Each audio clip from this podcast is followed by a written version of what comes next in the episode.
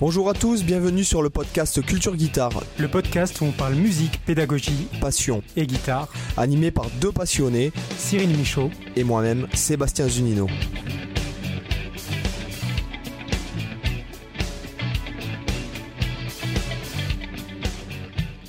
Hola chicos, bienvenue tout le monde, salut Cyril. Et salut et Chicas aussi. Attends, on n'a pas que des hommes qui nous écoutent. Ah c'est vrai, mais bon quand tu... Enfin, le sexe fort l'emporte, quoi. Euh, Ouais. euh, ne soyons pas... Ça non. très mal. ça Oh, très à l'heure de l'écriture inclusive, attention. non, non, je plaisante, bien sûr, je suis, je suis macho, mais bon, ça, j'y peux rien, mais je, je, je sais que c'est pas bien. Voilà, euh, donc nous avons l'honneur de recevoir aujourd'hui euh, Monsieur Romain Morlot en tant qu'intervenant. Voilà. Mais salut Euh, les gars. Salut, Ah, salut. Romain. Bonjour Voilà. Merci d'être là hein, parce que moi je me disais, euh, je commence à en avoir marre de parler juste avec Sébastien tout le temps. Au bout d'un moment, ça saoule. C'est bien d'avoir des invités. Ah, toi aussi Non, mais c'est- on, Eh oui. on va mettre, on va mettre un truc au clair tout de suite, comme ça ce sera fait pour les habitués du podcast. On va, euh, on va citer Alan Allsworth tout de suite, comme ça c'est Voilà. fait. Donc On vas-y. va parler des euh, flûtes en cuir. Voilà, Bah, non, et mais- les flûtes à l'encuir et les high Et kicks Est-ce que vous de avez une, euh, une chemise à jabot aujourd'hui? Est-ce que vous portez une chemise à non, jabot là? non, Non. ouais, non, mais je pensais que. Non, mais parce que je voulais présenter le sujet quand même d'abord, quoi. Euh, On C'est-à-dire que. des gens en vrille, tu vois, on d'office. Va- d'office. En fait, Mais les gens euh, ont besoin de pêche. Les gens nous écoutent en faisant leur footing le matin. Ils ont besoin Ah oui. d'énergie. Oui, c'est c'est vrai. parti quoi. Feu. C'est Tu vois, c'est on vrai, peut pas être vrai. sérieux avec Sébastien. Il raconte tout le temps des conneries en début de podcast, franchement. C'est pour ça que les gens l'aiment. Non, mais attends, attends, attends, attends. attends. Euh, le sujet, c'est c'est un- c'est quand même un sujet euh, assez sérieux qu'on va aborder aujourd'hui. Ouais. Euh, donc, euh, en fait, c'est c'est quand même. euh, euh, comment dirais-je? Alors, le sujet, c'est pas difficile. hein, on est d'accord, le sujet qu'on a décidé de. Euh, en fait, de- d'aborder aujourd'hui. euh, c'est pas alors comment on pourrait le définir? On pourrait parler euh, c'est l'inertie des euh, de Malmsteen euh, des fûts en cuir de Malmsteen pendant les high kicks Euh, voilà. Exactement. et comment et comment il gère ça euh, voilà tu vois c'est Alors, voilà donc c'est pas facile à expliquer comme euh, de- à présenter tu on, vois. va, on va parler de fluidité, on va parler de. Est-ce que vous croyez qu'il y a eu, qu'il y a Le eu gaz. claquage déjà? Ah euh, moi je pense moi je pense que Ouais. je sais pas tout dépend ce qu'il a bu et pris avant quoi Je sais pas du tout. Je sais Et pas. de, Alors plus. et de craquage de fût aussi. Est-ce que quand il fait un high kick, t'imagines, il est en train de faire ce high kick et t'entends un gros. Ah T'as ouais, non, l'arrière mais il y du a le- qui lâche. Là, il y, a le- il y a le guitar tech qui, qui jump sur la scène avec le gaffeur pour lui fermer le froc et tout. Bien sûr. C'est professionnel, c'est les années 80, monsieur, c'est sérieux. Ah ouais, Ouais, bah moi, je le vois, moi je le vois bien ce... en même temps qu'il s'échauffe, qu'il descend le mineur harmonique au taquet dans la loge avant, je le vois bien faire des, des, des grands écarts faciaux, tu sais, dans la... Ouais. à la Jean-Claude Van Damme. tu À la vois. Vandame. C'est Voilà, clair. on s- tous les grands noms ce soir. Et Entre vous deux croyez, vous croyez qu'il a un Rudies euh, spécial pour les fûts en cuir? Je sais pas. Comme celui Bah, que c'est lui pas a pour qu'il impossible. hein. gratte. Là, entre, chaque morceau, il va vite fait en loche euh, Vu le de- personnage, je vais être franc avec toi, vu le personnage, je pense que oui. Moi, je pense aussi. hein, Je pense aussi. J'avais vu un documentaire sur euh, Vaille. Vaille Ouais. qui est pas ma- qui est pas non plus innocent Ah, en termes de fut en cuir et de Ouais, look improbable hein, quand même. Ouais, ouais. Euh, lui, c'était son gratteux qui était responsable de sa, sa dressing room en fait, quoi, de, de- de ses fringues, de, de tout ça. Donc Ah. le gratteux Ah ouais, qui fait la rythmique et tout, qui, qui, qui, qui tient Ah, le truc. pression. Je sais pas comment Dave Winner. Pour, en plus, le mec, il, le mec, il touche quand même, parce que pour être le gratteux de Vaille, t'as intérêt quand Ouais. même à, à t'accrocher. À assurer derrière.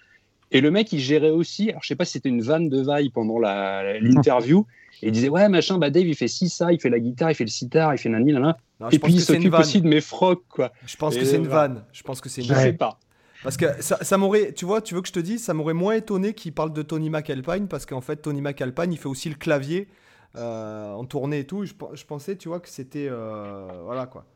Mais ils sortent d'où tous ces mecs là? Parce que tu vois, McAlpine il fait des claviers et tout. C'est Bah, comme ça- comment il s'appelle? Le mec qui, qui a joué avec Zappa là. Et que du coup, moi j'ai découvert à Ah, travers Mike. Kennelly. Mike Kennelly. Mike Kennelly, c'est un monstre lui aussi quoi. Ah ouais, ouais, c'est clair. Mais en fait, ben, euh, bon, Mike Kennelly, c'était euh, le, le, le gratteux. Ils se sont rencontrés chez Zappa, puisque c'était vraiment le Mm. gratteux de Zappa pendant des années. Et euh, Tony McAlpine, en fait, c'est un guitar héros qui est issu de, de, de l'écurie Shrapnel Records. D'accord. Euh, tu sais, euh, tenu par Mike Varney, qui avait fait tous les, toutes les compiles de guitar héros, qui, re- qui recrutait tous les guitar héros euh, pendant une époque. Donc, Des Ouais. mecs, euh, t'as. euh, Est-ce est-ce que c'était des bons albums ça? Euh, Il y en a certains que oui, honnêtement. Tu as par exemple notamment les, les, les albums, les premiers albums de Richie Kotzen.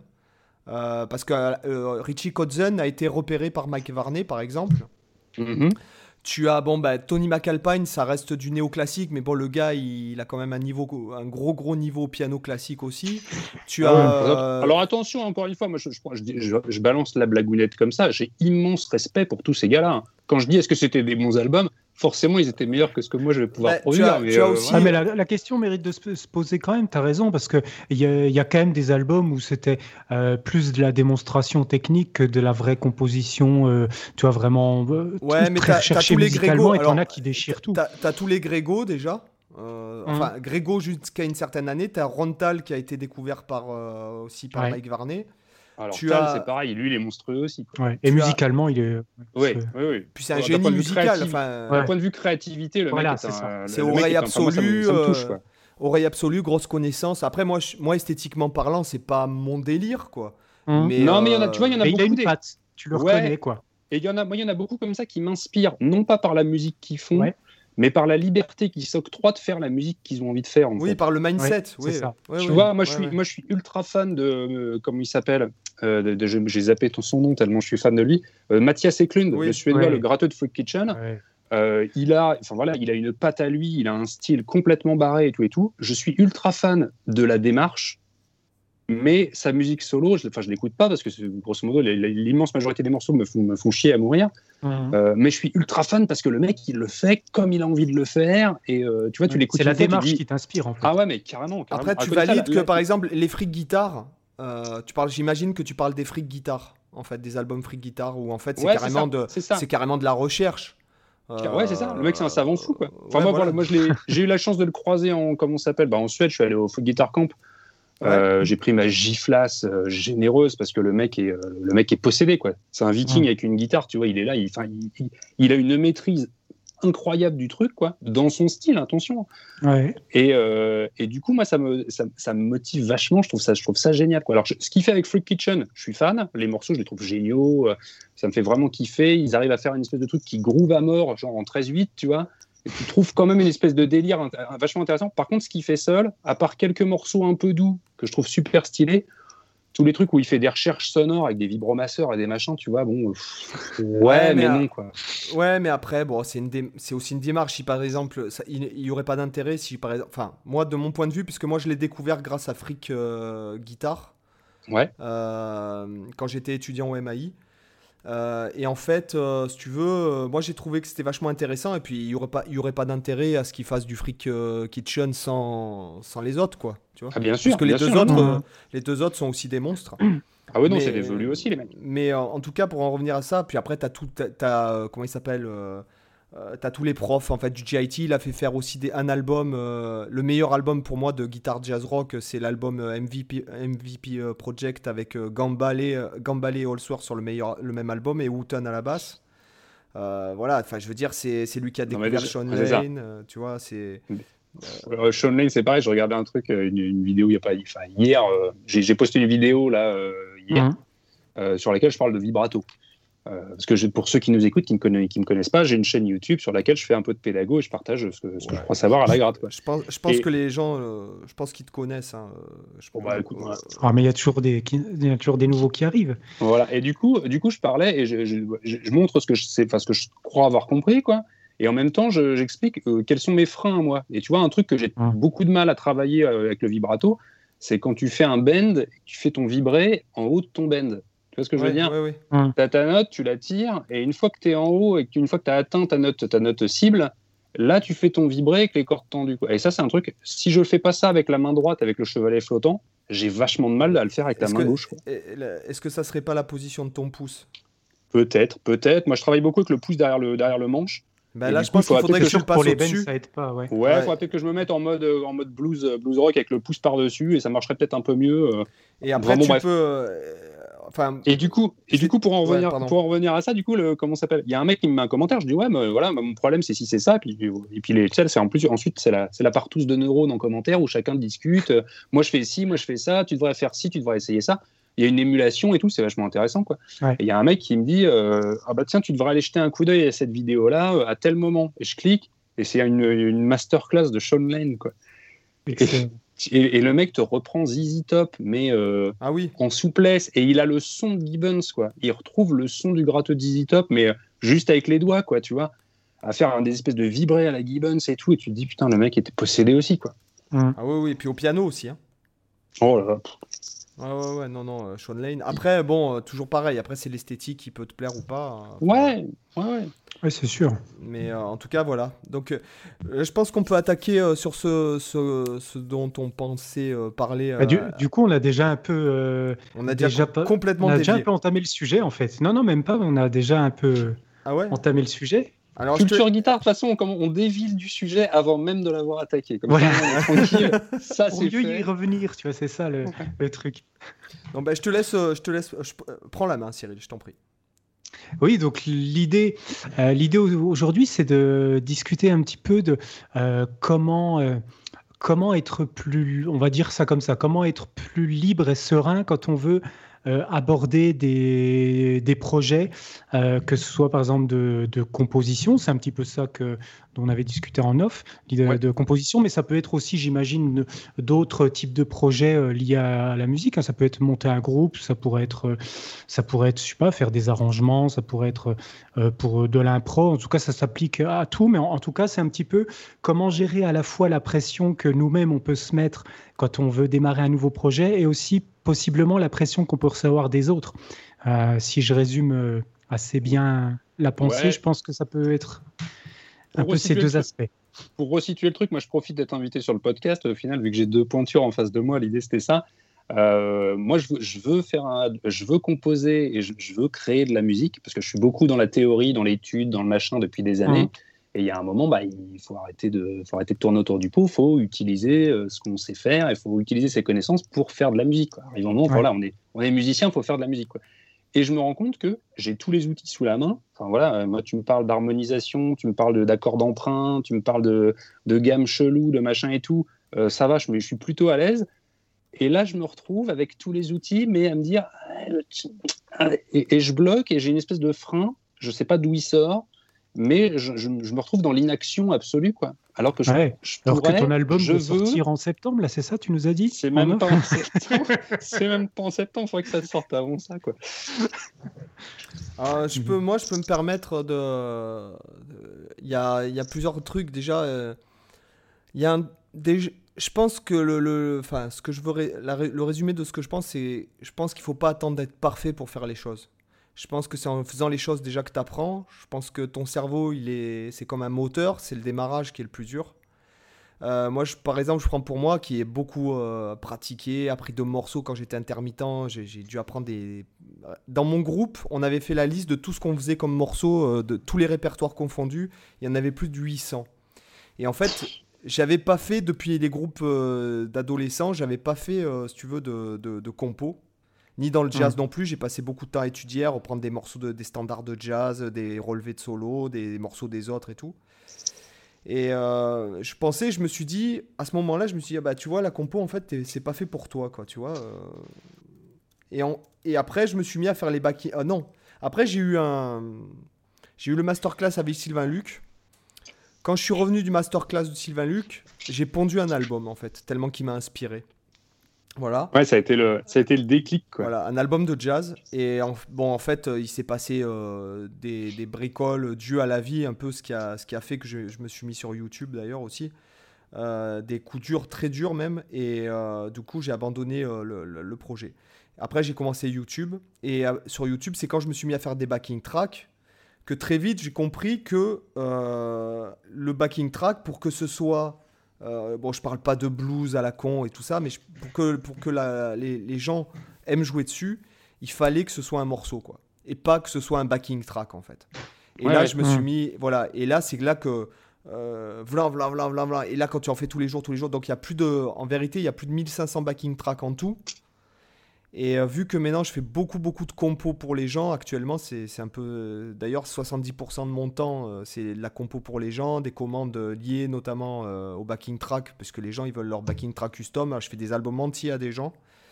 Et au final je peux te dire que la créativité c'est comme le moteur, c'est comme la pompe de la piscine, il faut que tu l'amorces. Tu peux pas la amorcer à vide, il faut que tu l'amorces avec de l'eau et après elle se met à tourner si tu veux. Tu vois, Ouais, c'est un muscle. Voilà, Ça- voilà. Ça, ça se muscle, quoi. Ça se travaille. Et Mhm. plus tu Voilà. travailles, plus c'est, plus c'est facile et plus. Et, euh, et j'ai envie de te dire que si jamais finalement, le challenge, parce que là, tu as un peu été challengé par Gaël, il me semble. ouais, bon, par, par, toute ma communauté, hein, tout, le monde, tout le monde me pousse un peu au fion tout le voilà, temps. donc en fait, c'est pas plus mal parce que j'ai envie de te dire que de toute façon, tu, dois tu le fais, tu le publies. Moi, c'est ce que je fais. Hein. Tu crois que tout ce qui sort de chez moi, je trouve que c'est bien. Euh, c'est même très rare que je trouve que ce que je fais, ce soit bien. Donc, euh, euh, je le fais. Puis, des fois, bon, quand je réécoute plusieurs mois derrière, je dis Ah, mais c'était pas si mal ça, ou ça, c'était pas mal, ou, ou ça, c'est complètement naze. Je pense qu'il faut, il faut avoir une. Il faut, moi, tout ce, que, tout ce que tu expliques là, c'est un truc que je pratique, pas dans la création artistique et musicale, mais dans le, tu vois, j'ai monté ma boîte, j'ai développé ma chaîne YouTube, mon contenu, mon machin, tu vois, mes vidéos, c'est pareil. Moi, je fais de la vidéo où où je, je, blablate beaucoup plus, j'essaie d'expliquer, d'illustrer, que ce soit un peu, un peu ludique, euh, un peu simple à comprendre pour les débutants, mais qu'il y ait quand même à mâcher pour les, les, gens avec un niveau un peu plus, un peu plus élevé. Quoi. Et euh, je pense qu'il faut être bienveillant avec soi-même, en fait. C'est-à-dire qu'il ne faut pas être trop exigeant avec soi-même, parce que sinon, tu fais jamais rien. quoi. Tu vois, euh, Non, c'est, moi, je, je dirais pas qu'il faut pas être exigeant. Enfin, je pense qu'il faut pas être trop perfectionniste. Ouais, c'est ça. ça, mes, mots sont peut-être mal choisis, mais le, comme disent les Ricains, c'est euh, better done than perfect. Et, je vais te dire un truc. mieux que ce soit fait que, que, ce soit parfait. Et, je vais te dire un truc quand, quand je lis euh, des interviews, quand je lis euh, des interviews d'autres musiciens ou, des, des, des ou des, même des biographies, rares sont, sont les gens qui sont contents de ce qu'ils font. sinon, ils n'en seraient pas à ce niveau-là. Parce que quand tu écoutes le premier album de Metheny, par exemple, je prends Metni parce que dans ma tête, c'est lui qui m'a aidé à me dire qu'à un moment donné, euh, il faut arrêter de se remettre en question. Il faut pas attendre d'être prêt, de se sentir mm. prêt pour faire les choses. Et euh, j'ai et la première album de Bethany et t'écoutes par exemple Question and Answer après, euh, je sais pas moi, une quinzaine d'années plus tard, tu te dis bon c'est pas le même gars qui joue, mais c'est le fait qu'il y ait eu le premier album qui est qui l'a amené à Question and Answer. Sinon, si t'attends de sortir ton premier album dont tu seras fier, tu, tu le feras jamais. Euh, c'est ça qui est intéressant, c'est de voir le parcours, le chemin et de pouvoir voir les différentes époques. Parce que c'est vrai que pour euh, si, si, on parle des artistes en général, ils ont tous plusieurs périodes. Où il va y avoir voilà pendant telle phase, peut-être pendant dix ans, ils vont être préoccupés par tel sujet, ils vont faire des œuvres dans tel ou tel style, des musiques dans tel ou tel style, et après ils vont complètement changer parce que leurs préoccupations sont plus les mêmes. Et justement, c'est intéressant de voir l'évolution. Et comme comme tu dis, c'est en faisant les choses que une fois que tu les as faites, tu peux te dire ok, là j'ai exploré ça.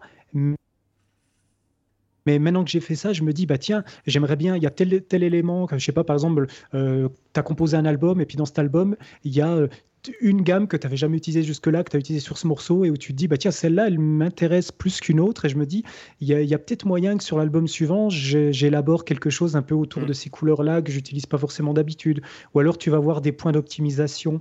Et euh, après, je pense que tu peux quand même être satisfait. Moi, euh, bon, pour parler de la composition, c'est un sujet que je connais bien, parce que je suis avant tout, euh, moi, je comme je le dis des fois dans le podcast, je suis plus, je me considère plus comme un compositeur qui joue de la guitare, comme, comme un guitariste qui compose. Et, euh, et du coup, comment? Je dis, c'est pas plus mal, parce que, enfin voilà, moi, pour, euh, pour être sur le, le YouTube game, le machin et tout, c'est beaucoup, euh, on est beaucoup guitariste avant d'être musicien, quoi. Tu vois, enfin, je sais pas si vous voyez la, la, limite entre les deux. Le, côté, le côté sportif de la guitare, un truc, moi, ça me, ça me débecte un peu, où tu te dis, les gens sont, sont, sont, très compétents sur leur instrument, mais musicalement, ça vaut rien, quoi. Ouais, non, mais je suis d'accord, la nuance entre musicien et guitariste, effectivement, parce que, euh, bon, moi, je vois, j'ai composé euh, pas que pour de la guitare, parce que j'ai composé des pièces pour piano, pour euh, violon, pour hautbois, pour quatuor, enfin, des, des, des, pièces de différentes natures, pas que pour guitare. Et même encore aujourd'hui, évidemment, je compose aujourd'hui pour des pièces plus euh, guitare, mais je fais aussi de la musique électronique. Enfin, j'utilise pas que de la guitare pour composer. Et finalement, comme je dis souvent, euh, moi, j'ai une guitare dans les mains, mais au final, si j'avais pas fait de guitare, bah, j'aurais composé avec autre chose et j'aurais fait mmh. avec du piano, avec euh, peu importe quoi. Mais du coup, je pense que malgré tout, même si on n'est jamais parfait, on peut quand même être satisfait. Moi, je sais qu'il y a dans tout ce que j'ai produit jusqu'à aujourd'hui, il y a des pièces dont je suis pas du tout content. Et il y en a d'autres où je me dis, même encore aujourd'hui, quand je les réécoute, je me dis, bah, là, euh, même aujourd'hui, je ne changerai pas une note. Je ne changerai rien. Je suis satisfait euh, parce que j'estime que la période où j'ai composé ce morceau, bah, j'étais un peu au, maximum de perfection que je pouvais atteindre à ce moment-là. Hum, et aujourd'hui, je me dis, si je changeais quelque chose, ben, ça améliorerait pas forcément le morceau. Il y a comme ça une pièce pour guitare classique que j'avais composée. Bah, j'avais gagné un concours pour cette pièce à l'époque, mais aujourd'hui, quand je la réécoute, je me dis, bah, je changerai, je changerai rien, pas une note, pas un rythme. Je me dis, je suis content comme elle est parce que euh, que j'ai réussi à créer l'univers que je voulais créer avec cette pièce. C'est un peu ça en fait. Euh, moi, je vois la composition euh, un peu comme raconter une histoire. Et du coup, quand tu arrives à retranscrire vraiment l'atmosphère que tu veux donner avec la pièce, bah, je considère que elle est, il n'y a pas vraiment après de, de, choses sur lesquelles tu peux revenir sans casser justement cet aspect-là. Il y, a un côté euh, témoin d'une époque un peu quoi. exactement. Euh, tu, mets, tu mets en musique qui tu es à l'instant euh, à l'instant où tu es là quoi. Oui, c'est ça. du coup, il faut s'autoriser quelque part pour la, pour la composition. Alors moi, du coup, qui, qui débute complètement, j'ai composé trois trucs vite fait quoi. faut faut s'autoriser à débuter en fait. Faut mmh. accepter l'imperfection un peu comme si tu Là, en fait, je, suis un peu dans la, dans la situation où j'ai, pour ainsi dire, jamais composé. Et si je, faisais, si je faisais le parallèle avec le dessin, par exemple, c'est comme si j'avais jamais dessiné et je voulais faire la Joconde demain, quoi. c'est pas possible, en fait. À mon avis, ça, je pense. Peut-être ce qui peut aussi te gêner, c'est que tu as déjà un bon niveau à la guitare, une bonne maîtrise, tu vois, technique, théorique, etc. Et que du coup, quand tu te, si tu te lances dans la compo qui a un aspect que tu n'as pas forcément trop exploré, tu peux avoir l'impression en fait de, de, te retrouver un peu comme un débutant sur un aspect, alors que tu as une grosse maîtrise d'un côté sur d'autres aspects. Et ça peut être un peu frustrant de se dire, se dire que tu n'as peut-être pas le, le, même niveau de compétence dans l'instrument et dans la, dans la composition et de te dire, bah, du coup, ce que je vais faire en composition, ça sera plus faible que ce que je suis capable de penser théoriquement et de faire techniquement. Tu vois ce que je veux dire? Ça peut être un frein mental qui peut exister, alors qu'honnêtement, tu t'en fous de ça. Tu peux. Moi, je prends le, le meilleur exemple de ça, c'est pour moi Buckethead. Euh, ah moi, j'admire ce des albums à la, tous les 15 jours. Il, sort un album tous les 15 jours à peu près. Et il a, le mec, il a au moins 300 albums solo, sans compter les, sans compter les, ce qu'il fait à côté. Mais en fait, ce qui est fascinant chez lui, c'est que je pense qu'on peut, sans trop, sans trop se planter, dire qu'il fait partie quand même des, des 20 meilleurs guitaristes au monde actuel. Tu rigoles euh, ou quoi? je, parle au niveau toi technique et même musical. Tu rigoles? ne m'énerve pas. Non, non, mais sérieux. moi, attention, alors moi, moi, je vais dire un truc qui va complètement vous. Ça va être le scandale dans un instant. Là. Ok, euh, on va faire du scandale, c'est bien. Non, ça va faire du buzz. On va faire du scandale. Moi, j'ai énormément, de, énormément de, comment s'appelle, d'admiration pour le fait que Buckethead, il est les burnes de sortir un album tous les 15 jours, mmh. euh, en mode, ouais, mais moi, je, m'en fous, je, fais. Tu vois, il y a un moment, j'ai envie de faire, je fais, je pose les bollocks sur la table. Et je pense que, et là, on va arriver au drama, euh, je pense que Joule, c'est un peu la même chose. Et attention, ne me faites pas dire ce que je n'ai pas dit. Je ne, je ne, parle pas de qualité de musique et tout. J'ai énormément, j'ai un peu d'admiration pour, pour, pour Jules. Sa musique me touche zéro. Clairement, mm. ça, me, ça, me, touche zéro et ça ne m'intéresse vraiment pas. Le fait que le mec soit prolixe comme il est et euh, euh, pose les bollocks sur la table en disant bah, Moi, je suis comme ça, ce que je veux faire, c'est ça. Et le mec le fait et il mm. enchaîne des albums, il en sort plein. J'ai énormément de, de respect pour ça. Le mec s'en fout. Il se dit, bah, mm. les haters, ils vont, de toute façon, ils vont, les rageux vont rager, ils vont vous. Moi, je, trace ma route et, c'est tout. Quoi. moi, moi je, je, vais être franc avec toi. Euh, bon, je connais pas l'œuvre, euh, malheureusement, je n'ai pas l'honneur de connaître l'œuvre de Jules, mais ah bah, j'ai dû connaître, j'ai dû entendre trois morceaux, ça m'a suffi. Hein. Euh, mais honnêtement, euh, moi quand j'écoute euh, Buckethead, alors ouais, effectivement, il a un univers, effectivement, il y a le personnage, effectivement, je suis vachement plus impressionné par le fait qu'il ait eu l'idée de faire du nunchaku sur scène en tapant un solo à la main gauche, que qu'honnêtement, sa musique, elle m'en touche une sans faire bouger l'autre, quoi. C'est. Ouais, mais ça après c'est une question de goût, mais de toute façon, pour que euh, de la musique te, touche les deux, il faut que les mecs sortent des albums, tu vois. Je sais pas, tu parles. Ah non, non, mais bien sûr, non, mais. Tu vois, tu parles, tu parles, régulièrement, tu parles de, je sais plus, Brad Meldo. Euh, si je dis pas de bêtises, c'est ça le, pianiste ça, que j'ai écouté du coup à cause de toi. J'ai pris une grosse giflasse généreuse, euh, voilà. Mais ça n'empêche que le mec, pour que sa musique te touche, il faut qu'il ait sorti des albums, quoi. Non mais ah non mais bien sûr. Là, tu vois, il est là, il est ah là. non mais moi, le, le, le, truc du coup, il va falloir mais, sauter. Mais en fait, la question c'est non non mais la question que je me pose ce que je disais sur Buckethead après. La question que je me pose, la question que je me pose c'est comment oses-tu dans ce podcast toi mon binôme me dire que Buckethead fait partie des 20 meilleurs guitaristes de la planète quoi? Parce que je pense même qu'il fait partie des 10. ah ouais, alors on est sur du, sur du sérieux. Après, Attends, encore... je, vais, je vais développer ce que je disais derrière, sur, euh... avant de perdre le fil. J'attends, mais... excusez-moi, je, je, plante juste une graine là, ouais. vous la ferez pousser, vous la ferez germer comme vous voudrez. J'attends avec impatience le podcast où vous débattez de qui sont les 20 meilleurs guitaristes au monde. Ça, ça peut être intéressant. Ouais, et je, je propose qu'on le fasse effectivement parce qu'il y a matière à discuter. Effectivement, ça, ça va être cool. Voilà, c'est tout et pour du... un prochain épisode. Effectivement. Et du, du, coup, alors, par rapport à Buckethead, ce que je voulais dire, euh, c'est que le mec, donc, c'est une grosse brute euh, technique. Hein. Je pense que personne euh, pourra dire autre chose. En termes de pure technique, il, est, voilà, il a une maîtrise assez versatile. Il peut jouer plein de choses différentes. Mais ça n'empêche pas que même s'il a une bonne connaissance théorique, s'il a une très bonne maîtrise de son instrument, des fois, il va te pondre des albums de genre de musique ambiante où dans les morceaux il va te jouer trois notes de guitare à des tempos super lents avec juste un peu de reverb, faire quelques bennes par-ci par-là, des trucs super minimalistes, alors que le mec il pourrait t'enchaîner 15 000 sweeps en tapping à l'envers, etc. dans tous les sens, mais il le fait pas. C'est vrai que chez, Buckethead, le, le problème c'est qu'il y a beaucoup d'albums connus qui sont ces albums où il shred comme un bourrin. Mais à côté de ça, faut voir que dans les 300 albums qu'il a fait, mais il y a, des morceaux, c'est de la pure musique ambiante, très très calme, très euh, pas musique d'ascenseur parce que c'est quand même très travaillé, très mélodique. Euh, il y a des belles progressions d'accords. C'est des trucs où tu dirais jamais que c'est lui derrière, par exemple. Euh, ça shred l'album, par exemple. Je vous conseille d'écouter les albums.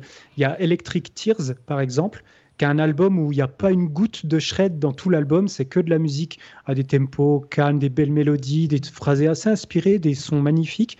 Et voilà, malgré toute la maîtrise qu'il peut avoir ben en fait, il, il, se dit pas qu'à chaque fois qu'il doit sortir un album, faut qu'il en foute, faut qu'il tartine les notes comme euh, à la Malmsteen dans tous les sens. C'est que des fois, il se prend le loisir de se dire, ok, j'ai une super maîtrise, mais je m'en fous, je vais faire un album où je joue trois notes de guitare et basta. Il y a des albums de pure musique électro qu'il a fait, même limite techno, des trucs comme ça.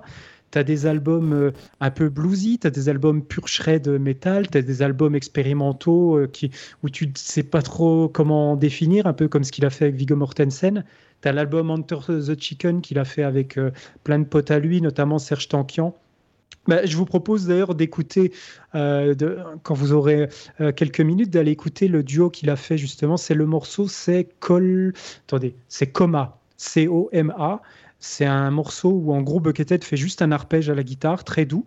Il y a une chanteuse qui doit être un peu d'origine, je pense, arabe, qui a une voix magnifique, qui chante et par-dessus, tu as aussi après Serge Champion qui arrive pour harmoniser, etc.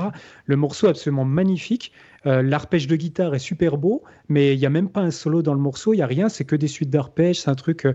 Et voilà, en fait, c'est hyper simple. La mélodie vocale est magnifique, les arrangements sont super beaux, mais voilà, il se dit pas parce que je, maîtrise bien mon instrument, faut que je tartine du shred de, dans tous les coins, comme font certains guitaristes qui peuvent des fois avoir un bon niveau, ils se sentent obligés de toujours jouer à leur maximum de niveau quand ils composent, parce qu'ils se disent que s'ils jouent des choses trop simples, ben, on va se dire, oh, il s'est pas foulé, etc. Tu vois, c'est un, ça, c'est un, sujet qui me, qui, qui me, touche beaucoup, en fait, parce que mmh. on en revient un peu, tu vois, au côté sportif, au ouais. côté démonstratif de la guitare, parce qu'on est enfin, après, je sais pas si les autres instrumentistes, ils sont dans, dans, le même délire, mais pour le coup, les guitaristes ouais. et électriques, parce que c'est surtout dans ce milieu-là que je, que je baigne, c'est un petit peu là, tu vois, la, la, la, on compare les caquettes un peu, tu mmh. vois. Euh, moi, je déboule comme ci, moi, je déboule comme ça. Euh, Après, euh... et, et, au final, et au final, quand tu écoutes des, des gros, des tueurs, les mecs sont pas forcément en train d'aller ou vite ou complexe ou oui. tu vois. Euh, et je pense que c'est intéressant. C'est Ronda, je crois, qui disait ça dans une interview que j'avais lue. il expliquait faire simple, c'est un choix en fait, et il y, y, a une oui. différence entre le mec qui fait simple parce qu'il peut pas faire autrement, parce qu'il sait faire que ça. Et ça. le mec qui fait simple parce qu'il a choisi, quoi. Oui, mais après, et... euh, après je vais, je, par exemple, sortons de la guitare et prenons Brad, ouais. par exemple. Bon, pour ceux, pour Au les hasard. auditeurs qui, qui nous. non, mais on pourrait même prendre un autre Zikos, c'est pas là. Mais genre euh, Alan. Ah ben non, on a dit sortant de la guitare. Mais, mais par exemple, Brad, tu l'écoutes techniquement, c'est simple. Moi, j'ai un ami à moi qui était un très très bon pianiste et notamment c'est un, Enfin, c'est devenu un ami puisqu'en fait, il m'a donné des cours d'harmonie pendant deux ans. Lui, il était pianiste et moi, il me, il me, enfin, il me filait des cours en fait euh, de piano, mais sur la guitare. En gros, c'est ça. Mmh. C'était ça. Et euh, donc, on parlait souvent de Brad, etc., etc. Et Brad, il me disait, c'est simple, le gars, euh, quand il jouait, il arrivait à mettre sur le cul des concertistes hein, quand même. Hein, techniquement, parce qu'il faut savoir que dans le jazz, souvent ils sont beaucoup moins bons techniquement purs que dans le, dans le classique. Dans le classique. Voilà. Et en fait, Brad, c'est simple. Quand, quand il déchire, tu écouteras par exemple dans les lives, quand il fait en fait des, il fait des, des, euh, des, des trucs de shred, mais à 10 000 à l'heure à la main droite, des, genre des, des arpèges à 2, 2000 à l'heure, et pendant l'autre main, pendant que. À l'autre main, en fait, il, il est en train d'improviser un solo qui n'a rien à voir, tu vois. Tu écouteras mm. euh, notamment dans, dans les volumes The Art of the Trio, volume euh, 2 et volume 4. Euh, et en fait, et en même temps, tu mets le premier morceau, par exemple, de The Art of the Trio volume 1, qui est en fait euh, Blame It on Your, on your Youth, euh, qui a été repris par euh, Stanley Kubrick dans, dans, le film avec Tom Cruise et Nicole Kidman, c'est I Was Shut. Ouais. ouais. T'écoutes, il y a trois notes et, et, tout le monde, tout le monde, même si tu n'as pas touché un piano de ta vie ou que tu n'as pas fait de musique, tout le monde peut apprendre ce morceau-là en une heure. Sauf ouais. que quand Brad il le fait, ah les, oui, pas les, trois premières notes, tu fais. Ouais, tu vois, j'en ai des frissons là d'en parler. Mmh. Tu fais. Ce. Ouais, okay. c'est un truc qui m'épate complètement. Parce qu'autant à la guitare, euh, un morceau simple qui est joué par deux mecs qui ont une expérience complètement différente, tu le sens parce qu'il y a le toucher, le vibrer, tu vois, tout, tout, le, tout le contact mmh. du doigt avec la corde, c'est un truc qui s'entend beaucoup en guitare. Le, le, même solo joué par deux mecs qui ont 20 ans d'expérience de différence, ça s'entend tout de suite. Quoi. Enfin, il y, y, a vraiment ouais, une histoire de toucher. Autant pour le piano, ah, tu vois, c'est, moi ça, ça m'épate encore plus parce que les mecs, ils ont, euh, à part, enfin voilà. Le, le... Ouais, mais c'est, par le... exemple, ah, il y a moins de marge de manœuvre. Tu, que tu es d'accord avec moi C'est ça, tu vois ce que je veux dire Non, mais non, moi je suis pas d'accord parce que par exemple, tu vois, je, je, vois par exemple mes enfants là qui sont là, ils, des fois ils se mettent au piano et tu vois ma fille, elle, tu vois, elle appuie le doigt en fait. Il y a tout le, par exemple, je, je dis quelque chose de grossier hein, pour que les gens comprennent bien. Euh, si tu veux, elle appuie en fait pour faire les notes, elle appuie tout son bras, en fait, tout le poids de son bras sur la note. Et je dis non, il faut que tu enfonces le doigt dans la note. Et en fait, si ouais. tu veux, c'est ça, mais démultiplié. Euh, à, ouais, avec, tu comprends? Et chaque instrument, finalement, tu prendrais n'importe quoi. Bon, un saxo, un soufflant, c'est encore euh, un violon et un soufflant. Bon, c'est une évidence aussi. Mais ce que je veux dire, ce que je pense, c'est pas forcément que ça vient de la technique, du physique du rapport physique à l'instrument, je pense que ça vient simplement de l'expérience d'écoute. Quelle note tu as envie d'entendre? Quelle note tu veux. Euh, quel, quel, tu veux faire entendre et tu veux jouer. Et surtout, je pense aussi que ça vient de la culture. C'est-à-dire que toi, si, un, si tu veux, par, admettons, hein, euh, tu... Enfin bon bref, je vais pas parler de haters ou de trolls parce que tout à l'heure j'ai eu un, un, abruti qui a laissé un commentaire sur une vidéo et franchement je, je, voulais lui répondre quelque chose de bien salé puis finalement je me suis dit mais non perds pas, perds pas non mais si ouais, tu veux c'est le genre de mec qui te dit ouais tu vois c'est le mec qui te dit euh, ouais moi ça moi j'ai 57 ans ça fait 40 ans que j'enseigne j'ai dit et les mecs, tu vois, tu te dis non mais tu vas sur sa chaîne, t'as rien forcément, forcément, sinon ça serait bah, bien trop sûr. Bon. Mais ce que je veux dire, c'est que euh, le mec disait oui, euh, c'est des bullshit de, pas, de, de, de, lire des livres pareils, euh, machin. Il parlait de la théorie du jazz de Mark Levin, tu vois. Mm. Et en fait, je me dis ouais, donc en fait le gars, je lui donne l'alphabet et puis il va apprendre à parler tout seul, quoi, en gros. C'est ce qu'il est en train de te dire, qui te dit ouais l'impro il faut que ce soit ah, pur. Oui. Tu vois, c'est le genre de gars qui sait pas faire trois notes et qui va te dire ouais moi je fais du free jazz. Euh, c'est le genre de gens et je vais parler sans vergogne. Un peu comme je, ceux je... qui disent la, la théorie, euh, qui préfèrent le feeling à la théorie. Moi, ces mecs-là, je leur chie de conneries, dessus. Quoi. Voilà, moi, je le, je, le, dis, je le dis haut et fort, c'est je leur chie dessus, quoi. Les mecs, ben, je, pas... je t'accompagnerai euh, pour leur chier dessus. Oui, oui, Très volontiers. Désolé, chérie. Moi, je fait, si je peux me permettre, je fais un petit peu de promo avec mon autre chaîne, Le Son dans les doigts. On a sorti des t-shirts. Il y en a un, c'est ah. technique ou feeling. Apparemment, tu choisi aucun des deux. Ouais, voilà, c'est ça. C'est bon, ouais, ouais, c'est bon. Mais ça. ce que je veux dire, c'est que je pense qu'aussi il y a une notion de culture, c'est-à-dire que par exemple, euh, truc de base, euh, ouais, euh, ouais, j'aimerais bien me mettre au jazz, euh, tout ça. Ouais, d'accord, t'écoutes quoi? Ah ben, ouais, j'écoute Guns N' Roses.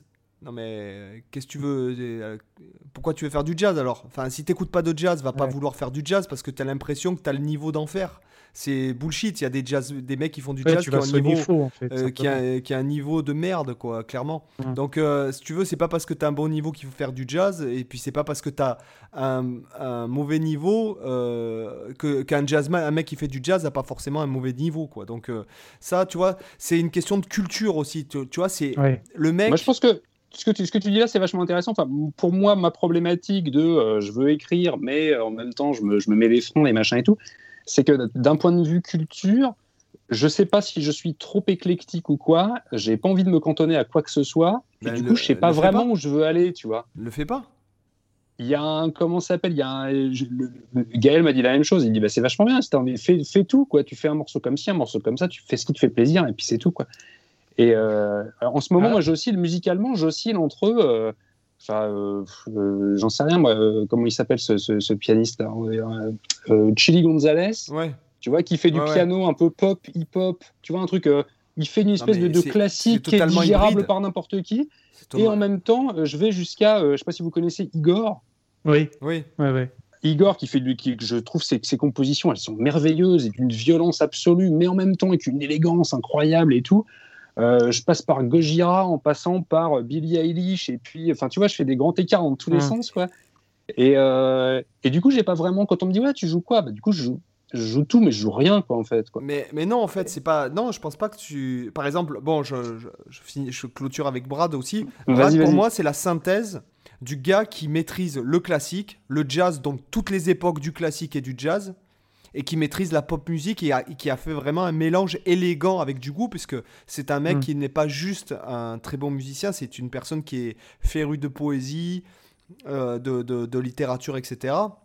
Donc ça a été fait élégamment. Et là, j'ai envie de te dire que simplement, mais en fait, euh, euh, punaise, j'ai envie de prendre une sale comparaison, mais c'est finalement, j'y vais, j'y vais pas, j'y vais, j'y vais pas. Et en fait, tu devrais simplement te foutre une boucle batterie ou te, te créer un beat euh, sur Logic et euh, improviser une rythmique et tu l'enregistres même si tu la gardes pas après je veux dire c'est une maquette mmh. Mmh. tu gardes pas ça et puis tu construis autour de ça et puis et puis en fait tu simplement tu dois euh, stimuler en fait ta créativité, quoi. Sans te dire, ouais, je vais faire ci, je vais faire ça. Non, je fais du Romain Morlot, point barre. Il y a des bonnes approches pour ça. Euh, il y, y, a des tonnes d'approches pour, le, pour la composition, mais par exemple, euh, c'est un peu ce que je fais aussi moi pour la compo, mais que, qui marche aussi pour d'autres domaines. Par exemple, quand j'écrivais, euh, j'utilisais ça aussi. C'est de se dire que c'est un peu la démarche d'ailleurs qu'utilisent des mecs comme Stephen King, par exemple. C'est que quoi qu'il arrive, ah oui, tous les jours, tu produis euh, lui, c'est ce qu'il disait. Tous les matins, il écrit euh, un certain nombre de pages. Je sais plus combien, mais il se fixe un nombre de pages et quoi qu'il arrive, il écrit, il écrit. Et après, il garde pas forcément. Des fois, il y a des trucs, ça va être du déchet. Et moi, c'est un peu ce que ce que j'ai pu faire. Alors, je le fais pas tout le temps par, euh, manque de temps, mais il y a des périodes où j'ai fait ça, où je me dis, ah, tiens, tous les jours, tu vas faire, tu vas composer un riff, ou tu vas chercher une progression d'accords, ou tu vas. en fait, le fait de s'exercer comme ça, sans pression. En fait, c'est ne pas se dire aujourd'hui tu vas composer un morceau pour ton album, mais c'est plutôt aujourd'hui tu vas chercher des idées simplement de manière libre. Et euh, si à un moment donné, il y a moi, il y a des jours, il y a des trucs, ça partait tout à la poubelle où il y a rien qui était bon. Et il y a des jours, je sortais en, en quelques heures de quoi écrire 10 morceaux. Et, ça marchait super. Je pense que je pense que là, on, on, en revient à un truc vachement intéressant. Toi, tout à l'heure, euh, tu disais, euh, Sébastien, tu disais, fais un truc, même si c'est mauvais, tu t'en fous, fais-le quand même juste histoire de le faire. Ça me fait penser à ce que disait euh, c'est euh, Marie Spender. Je ne sais pas si vous connaissez Marie Spender, c'est une, une auteure, compositrice, interprète qui est sur YouTube. Elle doit être anglaise, je crois. Euh, bref, elle a, un, elle a un gros succès sur YouTube. Elle fait des trucs guitare-voix très élégants et tout. Elle a une chaîne qui est vachement intéressante. Et elle expliquait, elle a une vidéo, je ne sais plus comment elle s'appelle, mais dans la vidéo, elle explique, elle dit J'ai composé la chanson la plus pourrie que j'ai faite et j'en suis fier. Et en fait, elle explique qu'elle est vachement fière de l'avoir faite parce qu'elle l'a sortie de son cerveau, en fait. Mhm. J'avais le truc qui me tournait dans le crâne depuis je sais pas combien de temps, et ben je l'ai sorti de mon système en fait, je l'ai euh, l'ai enregistré, je l'ai, composé, je l'ai, officialisé comme chanson pourrie, mais au moins elle est faite quoi. Au moins elle a plus ça en parasite quoi. voilà. Et, et, pour en revenir à ce que tu disais, euh, c'était vachement intéressant. J'ai, lu un bouquin, euh, je sais plus le, nom de l'auteur, mais c'est un bouquin qui s'appelle Libérer votre créativité. Mhm. c'est un bouquin qui, qui cause bah, de, voilà, des, des, freins que je peux avoir en ce moment. De, de, de, ce qui fait que tu ne fais pas en fait. Mmh. Et la nanette, donc, donc, elle conseille, c'est pour tous, tous les gens qui écrivent des, des scénarios, qui écrivent des, de la musique, pour des peintres, bref, pour les artistes, quoi. Et, et, elle donne un exercice que j'ai fait pendant, pendant pas mal de temps et qui m'a fait vachement de bien. Elle appelle ça les pages du matin. C'est-à-dire que tu prends le matin, tu, tu prends un petit calepin, genre format A5, et tous les matins au petit-déj, tu t'imposes de remplir, de noircir tes trois pages, quoi, avec ce que tu veux. Ça peut être en mode journal intime, ça peut être en mode euh, bah, des idées, euh, bref, du dessin, ça peut être du. peu importe. Et, euh, et au final, l'idée, c'est, comme tu disais, Sébastien, au début, c'est de lancer le moteur de la créativité, en fait. C'est-à-dire que tu, tu, mm. fais un truc et tu n'as pas le droit de te relire. C'est-à-dire que tu écris, et le lendemain, tu n'auras pas le droit de relire ces trois pages avant au moins six mois, quoi. Tu vois, mm. tu n'as pas le droit de te juger. faut juste muscler ton cerveau et tu vois et de le côté incantatoire de l'écriture et tout, de, de, de, créer quelque chose, tu crées et, point et c'est tout. Et pour prendre l'habitude de créer et puis euh, pour, pour lancer le truc. Quoi. Et en fait, je me rends compte que bah, c'est moi ces derniers temps, euh, sur mes pages du matin, que je fais moins souvent, mais quand j'en fais, quand j'en fais, tu vois, je, dessine des chansons. Tu vois, je dessine, hmm. j'écris par exemple intro, nanani, nanana, rythme comme ci, comme ça, parce que je veux telle, telle ambiance. Et tu vois, je dessine des ambiances, je dessine des. Euh, j'écris pas des enchaînements d'accords, mais j'écris ce que je veux faire sortir dans mon truc. Donc j'ai plein de squelettes de morceaux qui n'ont ni tonalité, ni rythme, ni que mais je sais que je sais que ça commence mal et je veux qu'il y ait une tension au début et tout et tout et qu'ensuite ça s'arrête doucement et que tu vois j'ai plein d'idées comme ça j'ai plein de structures et je pense que mm. c'est un truc que je pense être vachement important dans la composition encore une fois j'en sais rien parce que j'ai zéro expérience dedans je me dis que un peu comme quand tu comme quand es architecte, tu vois, quand tu construis une baraque, tu vas pas directement attraper une brique, euh, la poser par terre, mettre du ciment par-dessus et puis euh, faire ça, tu vois. Et de la même façon, tu peux pas prendre ta gratte et puis jouer des notes et espérer qu'il y ait un morceau qui sorte de ta guitare, quoi. Je pense qu'il faut qu'il y ait une espèce de quelque part une espèce de plan où tu te dis bah ok, je veux exprimer tel truc. Euh, je mm. peux peut-être le faire avec tel, tel outil ou tel autre et euh, du coup prendre un peu de hauteur et puis tu vois dégrossir un peu le travail avant de sculpter plus, euh, plus précisément. je, suis pas, je vais être franc avec toi, je pense que ça après c'est un peu comme tout, hein, c'est un peu comme ce dont on parlait vis-à-vis du sport, hein, etc. ou de, de l'hygiène de vie, etc. Je pense que ça après ça dépend des gens. Moi je serais plus mm. C'est ce que je vais dire, ça m'embête de dire ça, même d'ailleurs, mais je serais plus du, le genre de gars à, foutre une brique et balancer la, le, ciment dessus. Euh, j'ai plus envie de te dire que moi, ce que j'ai remarqué qui, et encore une fois, c'est mon expérience, c'est-à-dire que. Mhm. Euh, par exemple, les, les, backing tracks, etc., etc., ou les morceaux que je compose pour les gens, ou les mêmes, les, les, les chaînes YouTube en mode anonyme que j'ai qui, qui, qui performent. Euh, on, a, on a envie de savoir où elles sont quand même, celles-ci, hein, parce que depuis que tu nous en parles. Bah, il y en a une qui est passée, pour te dire, il y en a une qui est passée de 1000 vues par mois à 700 000. Voilà, par mois. En même pas un mois. Et en fait, j'ai envie de te dire que euh, c'est, ce sont vraiment, ce sont des choses. Euh, d'ailleurs, là, j'ai, un nouvel album qui, de cette chaîne là qui sort euh, lundi là. En fait, si tu veux, ce sont des choses que ça sort de moi, point barre. Ça, je ne me pose pas de questions quand je le fais. Euh, ce sont des émotions, ce sont des sons, des textures. Moi, je le prends comme ça. Et en hmm. fait, si tu veux, ça sort de moi à l'instant T et je ne saurais pas te dire c'est quoi de la joie, de la peine, de la tristesse, de, la, de, de hmm. machin, un truc. Non, je, le fais sortir de moi, en fait, si tu veux. C'est, pour moi, en fait, je pense que ce qui est intéressant, notamment dans ma. C'est de la composition improvisée, si tu veux. Et en, vérité, c'est parce que ça colle à ta personnalité, quoi. Voilà, c'est un peu ça. Et, et je dois te dire qu'à un moment donné, tu dois te dire, euh, j'ai pas. Euh, ce que j'ai envie, ce que j'ai envie de te dire, c'est que c'est bête, mais euh, on, parle d'exprimer une émotion là avec ton, ton truc. Mhm. ce que je veux dire, c'est que est-ce que tu te dis, ouais, je, aujourd'hui j'ai envie d'être triste, aujourd'hui j'ai envie d'être nostalgique? Ouais, non, t'as raison. non, en fait, ça vient automatiquement. Tu, par exemple, euh, bon, après, euh, il y a la pensée positive, euh, tous ces trucs qui sont, qui sont très intéressants parce que tu te forces à toujours positiver, quoi qu'il t'arrive, à pas parler de négation. Enfin, bon, bref, les, les, trucs un peu qui sont liés au développement personnel et, mmh. compagnie.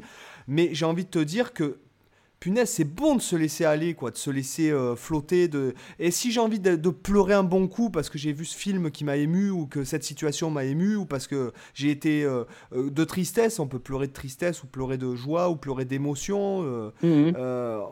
j'ai envie, de, tu vois, de se laisser aller, de se dire après, ça exprime quoi une fois après? Tu vois, mm. je, je, pense pas que tu vois, par exemple, Bach, qui était un artisan de la musique, ou un Mozart, qui était mathématicien, plutôt, enfin, Bach aussi, mais ou un Beethoven. je veux dire, tu traduis sa musique par un mal-être quelque part, mais en aucun cas, lui, s'est dit, ouais, je vais faire de la musique mélancolique ou, ou, qui montre que je suis malheureux. regarde, écoute Satie, par exemple, pour moi, Satie, c'est vraiment la musique la plus triste du monde. Euh, si tu veux, Satie, je pense pas qu'aucun être humain se dit ouais, je vais faire de la musique triste parce que j'ai envie d'être triste. Non, c'est parce que c'est soi. Et je pense que c'est trop. Si tu veux, je, je pense, enfin, en tout cas, moi, je parle vis-à-vis de mon point de vue à moi il faut pas mentaliser le truc. À un moment donné, il faut se laisser aller. J'ai envie d'être amoureux, j'ai envie de l'exprimer, j'ai envie de dire je t'aime euh, à mes enfants, j'ai envie de, pleurer, de lâcher les larmes parce que euh, la môme, euh, le film m'a vachement ému, machin. J'ai envie de, je sais pas, moi, j'ai envie de dire merde aux gens, j'ai envie d'avoir de la colère et de la passer dans mon punching ball. Enfin, je sais pas, tu vois, mais ce que je veux dire, c'est qu'à un moment donné, c'est juste de démentaliser le truc. Alors, je sais pas, de décorticaliser, sais pas si ça se dit réellement, mais c'est aussi tu veux dire. Euh, il faut retrouver, il faut retrouver l'instinct un peu de voilà, j'ai un truc à dire, je le dis, j'ai un truc à exprimer, je l'exprime. Voilà, c'est ça. Après, je pense que ça a assez limite quand même ce genre de choses parce que je suis d'accord avec toi sur, à mon avis, pour moi, le processus créatif, c'est toujours un aller-retour entre des choses instinctives et des choses plus mentalisées que tu vas réfléchir. Et je pense qu'il faut absolument qu'il y ait les deux. Euh, si tu mentalises tout, tu aboutis à quelque chose de purement conceptuel, un peu aride. Et si tu, si tu fais trop que dans l'instinctif pur, parfois ça peut manquer un peu de profondeur. Euh, dans le sens où je trouve personnellement que si tu, si tu fais que un peu à l'instinct, où tu dis allez, je, compose à l'instinct, comme ça, ce qui me vient sous les doigts, il y a plusieurs pièges qui peuvent venir. Le premier piège, c'est déjà de tomber dans les clichés que tu as. Que, alors, c'est pas forcément d'ailleurs toujours négatif, mais euh, les clichés que tu as l'habitude de, faire à la guitare, c'est simplement les, choses qui tombent naturellement sous les doigts, qui sont idiomatiques à l'instrument, où tu sais que tel type de schéma de plan, ça, sonne bien et tu as l'habitude de le placer souvent. Et des fois, même si on se force, moi je me force beaucoup à ne pas faire ça, mais si je me forçais pas à faire ça, je sais que je sortirais des plans clichés par moment, je sortirais des trucs euh, parce qu'ils viennent facilement sous les doigts et c'est un peu de la paresse simplement. Et je me dis non, c'est du confort voilà, c'est du confort. Et pas, forcément, parce qu'il y a, y a quelque chose aussi, c'est. Il y a quelque chose qui. Euh, c'est comme des tics verbaux, j'ai envie de te dire. C'est comme. Euh, euh, il y a aussi des choses qui, par exemple, des tics, que ce qu'on pourrait, d'un point de vue. d'un point de vue négatif, péjoratif, on pourrait se dire ce sont des tics. Mhm. Mais d'un autre, d'un autre côté, c'est aussi ce qui définit toi, est-ce que les, les ce qui fait que les gens aiment, aiment t'écouter? C'est le point que c'est le point que je voulais développer. C'est pour ça que je disais que c'est pas forcément négatif. C'est parce que ça, ça, devient cliché quand c'est vraiment euh, surabusé et rincé comme euh, comme plan. Par contre, quand, quand c'est suffisamment subtil et que c'est quelque chose qui est vraiment propre à toi, là, on tombe plus dans le côté euh, euh, stylistique, tu vois. C'est des éléments stylistiques qui fait qu'on reconnaît ton style de jeu à toi parce que voilà, c'est quelque chose que tu réutilises euh, couramment, par exemple, dans tes compos ou tes impros, mais c'est pas un plan que tu pourrais entendre chez 4, 4 millions de guitaristes, etc. Mais il y a aussi l'aspect profondeur où je voulais arriver, c'est que, à mon avis, si tu veux vraiment penser des œuvres complexes, par exemple, je sais pas, faire un concept album, euh, faire ou même un simple morceau où tu écris pour euh, plein de guitares ou ou avec des choses vraiment complexes, à un moment donné, si tu te contentes juste de laisser ce qui vient sous les doigts, euh, je suis pas sûr que tu peux tout vraiment faire. Euh, bien sûr. Moi, je donne un, simple exemple, par exemple, mais c'est parce que c'est un exemple extrême que je suis en train de faire là, mais euh, je pense que les auditeurs le savent parce que j'en ai déjà parlé dans quelques interviews, mais moi, en ce moment, je bosse sur un album, entre guillemets, je ne considère pas vraiment ça comme un album, mais c'est plus un gros catalogue de, euh, de 100 morceaux pour guitare. Donc, euh, bon, attention, 100 morceaux, ça ne veut pas dire des morceaux de tout le temps de, de, 5 à 10 minutes, etc. Il y a des fois des morceaux qui font 12 secondes, j'en ai certains, il y en a qui font 4 minutes. Mais en tout cas, c'est un ensemble de 100 morceaux.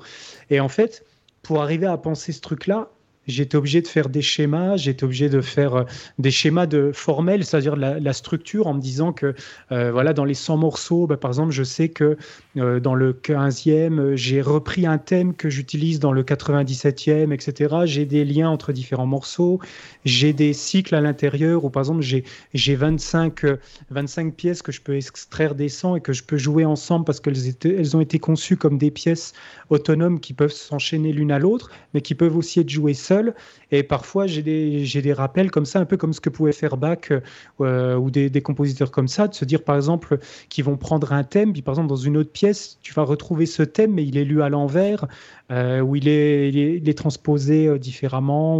Enfin bref, tout des, tout des choses comme ça. Et ça, en fait, tu es obligé de le conceptualiser, tu es obligé de le penser. C'est pas quelque chose que tu peux improviser, en fait. Ah, c'est impossible. Moi, je pense, je, mais je pense que les, les, deux approches que vous présentez, elles sont pas, euh, elles sont pas opposées au final. Voilà, c'est pour ça que pour moi, les deux sont, sont intéressantes à avoir et on passe tout le temps de l'une à l'autre, en fait. Bah ouais, moi j'avais. Différents degrés de complexité. J'avais écouté pas mal d'interviews de Paul Gilbert Paul mhm. Gilbert, qui, je l'espère, sera dans vos 20 guitaristes, 20 euh, meilleurs guitaristes. Euh, pour euh, moi, je te le dis de suite, je, je casse, je spoil total, certainement pas. quoi.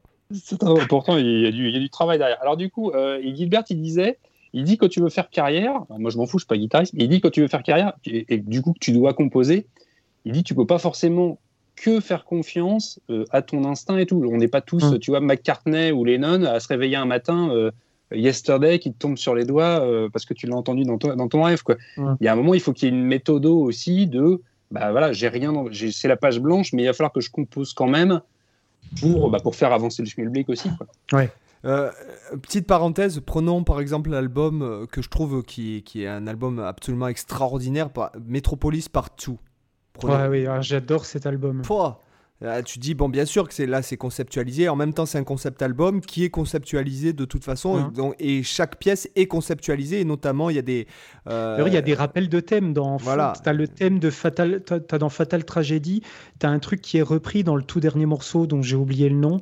Euh, mais qui est repris à un tempo différent, oui, c'est euh, the, the, Spirit Carries On. non, c'est celui encore après. Euh, celui qui conclut, là où il y a le solo de batterie à la fin, j'ai oublié le titre. Ah, c'est avec le, Shrink and Grow the Riff là? Finally Free. Ah non, non, c'est pas celui-là. À un moment donné, en fait, c'est un thème de, clavier qui est repris dans les deux morceaux, mais qui est orchestré différemment. Enfin bref, tu as, as, des thèmes qui reviennent comme ça.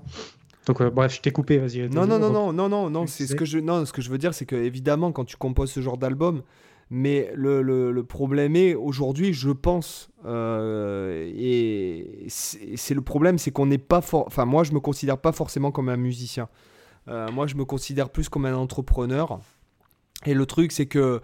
Euh, peut-être qu'un jour je me dirais ouais je vais faire un vrai album parce que bon là pour moi c'est pas de la compo réellement c'est juste pour moi c'est des recettes de cuisine qui marchent bien les unes avec les autres quoi mais ce que je veux dire c'est que en, tout cas, il faut, faut pouvoir avoir le temps, il faut pouvoir se poser, il faut pouvoir se libérer, et puis il faut avoir l'expérience qui mène à ça. Et aujourd'hui, mm. vu qu'on est obligé de gagner nos vies, puisqu'aujourd'hui, c'est ce qu'on se disait dans le podcast, on se disait, on est euh, créateur de contenu, donc ça veut dire quoi? Ça veut dire il faut être musicien, donc pratiquer quand même son instrument et continuer à apprendre pour pas, bah, pour être un peu crédible quand même. Mhm. Euh, il faut éditer de la vidéo, il faut faire du Photoshop, il faut faire du web design, du web marketing. Euh, maintenant on fait du podcast aussi, on fait de la photo, on fait de la vidéo, on fait du son, on fait de la compta, on fait tout ça, etc. Donc en fait il y a, y a quand même un problème qui, est lié à ça. Euh, si jamais, par exemple, tu avais 20 ans et que tu étais au, garage avec les potes en train de truquer, que vous commenciez votre, votre euh, album à ce moment-là, euh, et que vous évoluiez pendant 20 ans ensemble, mmh. tu peux pas conceptualiser le même truc. Donc en fait, mmh. toi, tu es obligé de faire au moment T avec ce que tu as au moment T et ce que, surtout le temps qui te le permet et la liberté euh, d'esprit de, de, de, le faire. Euh, clairement, moi, par exemple, à 40 balais avec trois gosses et tout, euh, si je voulais faire un album, un concept album, je pense que je me suiciderais avant d'arriver à poser le premier titre. Quoi. Non, mais encore, une fois, c'est voilà, c'est après, on, on, peut monter d'un cran au-dessus. C'est qu'est-ce que tu choisis de faire de ta vie, en fait. Quoi. Oui. Tu vois, est-ce que prioriser Est-ce qu'il faut ce qui, c'est qu'est-ce qu'est-ce que qu'est-ce que je m'autorise à faire dans les conditions dans lesquelles je suis. Quoi. Grosso modo, ce qu'il mm. faut faire, c'est faire de ton mieux dans les conditions dans lesquelles tu as, bah, avec les outils que quoi. Et puis, euh, et puis ça, ça, se résume un petit peu à, ça se résume un petit peu à ça. Mais ouais, ce que tu dis, c'est vrai. Hein, le, le, le, fait que bah voilà, il faut créer du contenu, euh, mine de rien, il y a un planning à suivre. Euh, les gens, ils ont un mm. job. Là, les gens qui nous écoutent, ils sont pas forcément, ils vivent pas forcément de la musique ou dans un milieu musical, mais il y a un, comment tu as des obligations, qu'elles soient familiales, professionnelles, de, de, de, de timing, de, de comment s'appelle, de d'agenda et tout et tout quoi. C'est sûr qu'on a, on a la chance de vivre de, de la musique euh, tous les trois, donc c'est vrai que c'est encore des autres contraintes que effectivement ceux qui, qui ont un travail alimentaire à côté et qui galèrent pour euh, vivre de leur musique. Mais d'un autre, d'un autre côté, euh, c'est, c'est, on passe un autre cap, c'est-à-dire que moi jusqu'ici, enfin jusqu'à il y a un an et quelques, là j'ai monté ma boîte d'édition, on en parlera peut-être tout à l'heure si, si vous voulez, mais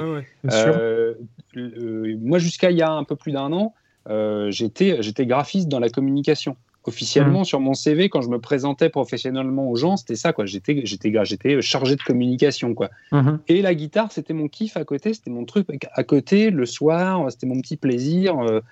et du coup, j'avais aucune pression avec ma gratte, quoi. Parce que j'étais pas guitariste, tu vois, j'avais pas de, j'avais pas besoin d'être crédible, j'avais pas besoin, j'avais une espèce de liberté qui était complètement absolue euh, sur le, sur le truc. Je pouvais être bon, je pouvais être mauvais, je pouvais jouer si j'avais envie ou ne pas jouer, je pouvais machin. Là, aujourd'hui, qu'elle fait partie. Alors, je, ne vis pas du fait que je joue de la guitare, moi je suis éditeur, mais euh, aujourd'hui, si je passe une semaine sans toucher une gratte, je me sens complètement coupable parce que j'ai pas travaillé, j'ai pas, tu vois, l'approche n'est plus la même, quoi. Maintenant, j'ai une espèce de. Euh, tu te forces des fois, peut-être? Bah, je me non, non, parce que clairement le. C'est déjà bien. Je, je me force pas, je m'autorise, je m'autorise à faire quelques jours sans gratte, et quand je la reprends avec plaisir, en règle générale, c'est la bonne surprise. Parce que mm. euh, tu les premiers trucs que tu joues, c'est forcément les trucs que tu as l'habitude d'avoir dans les doigts et tout, et ça sonne bien parce que ça fait trois jours que tu ne t'es pas entendu. Et du coup, tu te dis, ah, en fait, euh, non, en fait, c'est pas dégueulasse, parce que j'ai un petit toucher, j'ai un petit quelque chose. Mais ça n'empêche que à partir du moment où ça devient un job, ça, euh, quelque part, ça, ça, tue un petit peu l'innocence du truc. Quoi. Ouais. Je vois ce que tu veux dire. Effectivement, parce que c'est juste lié à la pression que tu peux avoir parce que il faut maintenir une crédibilité. C'est vraiment lié à ça. Et encore, c'est même pas la, pression que, que, que, que j'ai, c'est la pression que je me mets euh, plus ou hmm. moins consciemment. Quoi. Parce que voilà, moi, je suis. Euh, je suis très client du euh, comment s'appelle du, du des, des, des, des, travaux de Dunning-Kruger. Je sais pas si ça vous plaît, si vous connaissez ça. Euh, Dunning-Kruger, c'est deux mecs, deux sociologues, je crois, qui ont fait une mhm. étude il y a pas mal de temps maintenant. Et ils ont créé, enfin, ils ont, ils ont mis en exergue, ils ont montré un espèce de schéma qui est toujours très connu. Et c'est euh, euh, qu'est-ce qui fait que les gens qui débutent sont pleins de confiance en eux et que les gens, plus, plus tu as de l'expérience, plus tu te considères comme une merde en fait. Et il y a une espèce de courbe euh, j'avais fait une vidéo là-dessus, ça s'appelle euh, Pourquoi, les, pourquoi les, les, les, les bons doutes, euh, pourquoi les mauvais oses et les bons doutes, ou un truc dans le genre. Hmm. et en fait, le truc, c'est que quand tu débutes, quand c'est ton premier jour à, faire, à, débuter quoi que ce soit, tu sais que tu sais rien, du coup, tu, te considères comme, comme un loser et tu sais que tu débutes et tu, tu débutes. Et une fois que tu as fait quelques temps, alors c'est pas une notion de temps précise, hein, mais une fois que tu as commencé un petit peu à, travailler, par exemple, l'instrument, au bout de deux ans, quelque chose, tu as, l'impression que tu es, le roi du monde et que tu es le meilleur parce que euh, les quatre accords que tu devais apprendre, tu les connais par cœur. Et les deux gammes qu'on t'a montré qui existent, tu les connais. Et, puis, euh, et donc, euh, avec un petit peu d'expérience, tu as, un, ratio confiance en toi qui est énorme. Et dès que tu passes ce cap, hein, tu commences à choper plus d'expérience, bah, tu te rends compte que il y a tellement de choses que tu ne connais pas, tu découvres tellement de choses que tu te rends compte de tout ce que tu ne sais pas en fait. Oui, parce que quand ta confiance en toi, elle, elle s'écroule complètement. Et donc, il y a une espèce de le schéma, enfin, le, la courbe fait une, une, espèce de vague. Tu commences à pas grand chose, tu montes très vite en confiance. Euh, ouais, je suis le meilleur. Peut-être les mecs qui sont un petit peu, un petit peu coquilles, tu vois, un petit peu euh, à se la péter, quoi. Et après, après, au bout de quelques années, tu, tu sombres dans le, dans le fin fond du, du graphique où euh, tu te rends compte à quel point il y a énormément de trucs que tu ignores. Quoi. Et donc, c'est normal. Tu essaies de te convaincre que tu. Voilà, euh, I suck. Quoi. C'est, c'est pas comment il s'appelle, notre ami. Euh, Alan. Euh, Alan Allsworth qui disait ça. Ouais, ouais. Voilà, s'il le disait. Ça fait mal, quoi. Quand tu entends ça, c'est, tu quand tu débutes, le souci, c'est que tu n'as même pas conscience de tout ce que tu sais pas. Vu que tu ne connais pas le domaine, tu ne peux, pas, tu peux pas savoir l'étendue du domaine, en fait. Et une fois que tu as mis le pied dedans, moi, j'imagine ça un peu pendant que tu le racontais. J'imaginais une espèce de montagne où, en fait, quand tu es au pied de la montagne, tu vois une certaine hauteur de montagne, mais tu vois pas le sommet encore. Et en fait, c'est une fois que tu as gravi une certaine portion, tu dis Oh putain, ouais, là, je suis arrivé à 2000 mètres d'altitude, tu es, content. Puis après, tu regardes Oh punaise, il y a encore 10 000 mètres d'altitude en plus au-dessus que j'avais pas vu avant. c'est complètement ça. en fait. C'est complètement ça. Et c'est donc ça, c'est l'effet Dunning-Kruger. Si les gens sont intéressés, qu'ils aient jeté un petit coup d'œil. Ça marche dans tout, tout, tous les domaines. Et ça, je pense que c'est aussi là, le, le point de naissance du hater sur Internet. C'est-à-dire que le mec, il, a, vu trois trucs, il est persuadé qu'il est le meilleur, et du coup, il vient de cracher à la gueule généreusement. Mais tu vois, là, je pense qu'il y a deux attitudes après quand ça arrive à ce moment-là. Il y a l'attitude où tu t'ouvres les veines parce que tu te dis euh, que tu n'y arriveras jamais. Et tu as l'attitude où tu te dis, euh, bon, je m'en fous, mais même si j'arrive jamais à, tout maîtriser, euh, parce que de toute façon, on n'y arrivera pas, je m'en fous, je vais aller dans ce qui m'intéresse. Euh, moi, c'est un peu la, démarche que j'ai. Je sais très bien qu'il y a plein de trucs que je maîtrise pas et il y a plein de trucs que je maîtriserai jamais par manque de temps ou par manque d'envie ou, par manque potentiellement que parce que je les travaille mal ou je sais pas. Tu vois, il y, a toujours une raison qui fait qu'il y a des trucs que j'arriverai jamais à maîtriser. Euh, et en même temps, je m'en tape mais je m'en tape complètement. Parce que c'est des sujets soit qui m'intéressent absolument pas, donc j'ai aucune envie de passer du temps pour maîtriser des choses qui m'intéressent pas, ou parce que j'en ai pas besoin musicalement par rapport à ce que j'ai envie d'exprimer, donc j'ai pas non plus envie de perdre du temps, et, et ou alors des fois c'est qu'il y a des trucs qui peuvent m'intéresser mais par contre, je sais que par rapport à mes priorités, c'est pas dans mes priorités. Et du coup, j'ai plus d'intérêt à mettre euh, du temps sur autre chose qui est plus prioritaire pour moi. Et ça, me dire, bah écoute, si, euh, si j'ai du, du, temps pour ça, euh, bah, je, le, je le travaillerai à un moment donné, mais j'accepte pour le moment que je mets ça de côté. Et en fait, ça, ça, ça une fois que là, tu le vis bien. Je te, je te, coupe trois secondes, excuse-moi. c'est un truc que il y a énormément de, grands guitaristes et tout qui, quand ils parlent pédago, euh, enfoncent le clou sur ce que tu dis là, à savoir, euh, vous avez des forces et des faiblesses. Ça sert à rien de bosser sur vos faiblesses. Euh, bosser sur vos forces, bosser sur les trucs sur lesquels vous êtes bon après, pour Tout dépend des faiblesses. Oui, voilà. Si le mec il n'a pas le sens du rythme, euh, il faut qu'il bosse sur après, ça, après, ça dépend ce que tu fais euh, professionnellement aussi et tout et tout. Je suis d'accord avec vous que voilà, faut, faut, avoir, un, faut avoir un niveau, un niveau correct. On va dire que ça, ça s'applique une fois que tu as dépassé les bases standards de l'instrument. Voilà, les, notions de base, genre rythme et, compagnie, effectivement. Voilà. Et, je suis d'accord. Mais et du coup, tous les mecs disent ça, quoi. Et en fait, c'est comment il s'appelle? C'est euh, bah, Mathias Eklund qui disait ça. Il disait en fait, tu forges ton caractère hmm. en, euh, en, choisissant ce que tu ne vas pas travailler, en fait. Exactement. Il fait, c'est-à-dire qu'il faut mettre ton. Euh, c'est un peu comme le, tu vois, quand tu vois le genre, tu es, au-dessus de l'océan. où tu vois tous les thèmes que tu peux aborder, et il y a un moment, il faut que tu t'arrêtes et que tu te focalises profond sur un thème en particulier, quoi. Et c'est hmm ces trois ou quatre thèmes que tu vas, euh, tu vas, tu vas, tu vas, tu vas étudier en profondeur, que tu vas travailler, que tu vas t'approprier, que tu vas digérer, que tu vas machin. C'est ces machins-là qui, qui, vont te faire parce que sinon, sinon tu restes en surface mmh, et tu fais jamais vraiment grand-chose en fait. Ouais.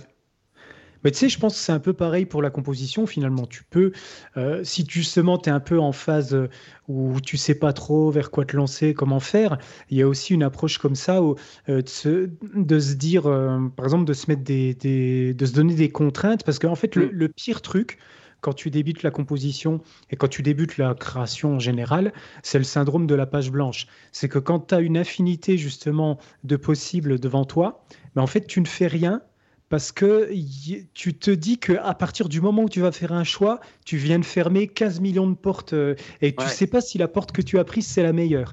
Et en fait, c'est le, gros problème que, beaucoup ont quand ils débutent la, composition. Moi, je l'ai eu aussi un hein, ce genre de, problème. Et, euh, et, en fait, ce qu'il faut comprendre quand, quand, quand, tu cherches à composer, en fait, la règle numéro un d'un compositeur, c'est faire des choix. Et en fait, c'est ça qui définit un compositeur. Un compositeur, c'est quelqu'un qui passe son temps à faire des choix. Et euh, tu vas faire des choix d'instruments. Ça va te fermer la porte à plein de possibilités. Tu, tu fais le choix d'un style, tu fais le choix d'un tempo, tu fais le choix d'une gamme, d'une progression d'accords, d'un son de guitare. Tu fais... En fait, tu passes ton temps à faire des, des successions de choix pour arriver à l'œuvre finale que tu crées. Et après, même au-delà de ça, on peut se poser la question de, de qu'est-ce que qu'est-ce qu'on entend par composer aujourd'hui? Parce que euh, c'est vrai que dans le milieu de la guitare électrique, euh, pour beaucoup, composer, c'est faire un album.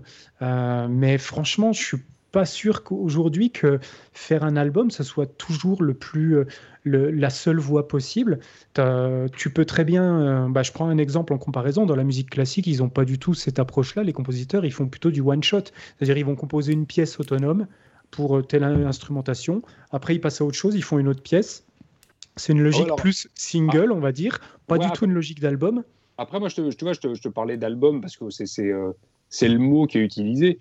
Mais je, je, suis pas dans une, moi d'un point de vue créatif, je suis pas du tout dans une approche de, tu vois, créer une galette, tu vois, créer mmh. un CD avec un truc où les, où les, morceaux se tiennent les uns avec les autres, où il y a une espèce de cohérence entre les morceaux.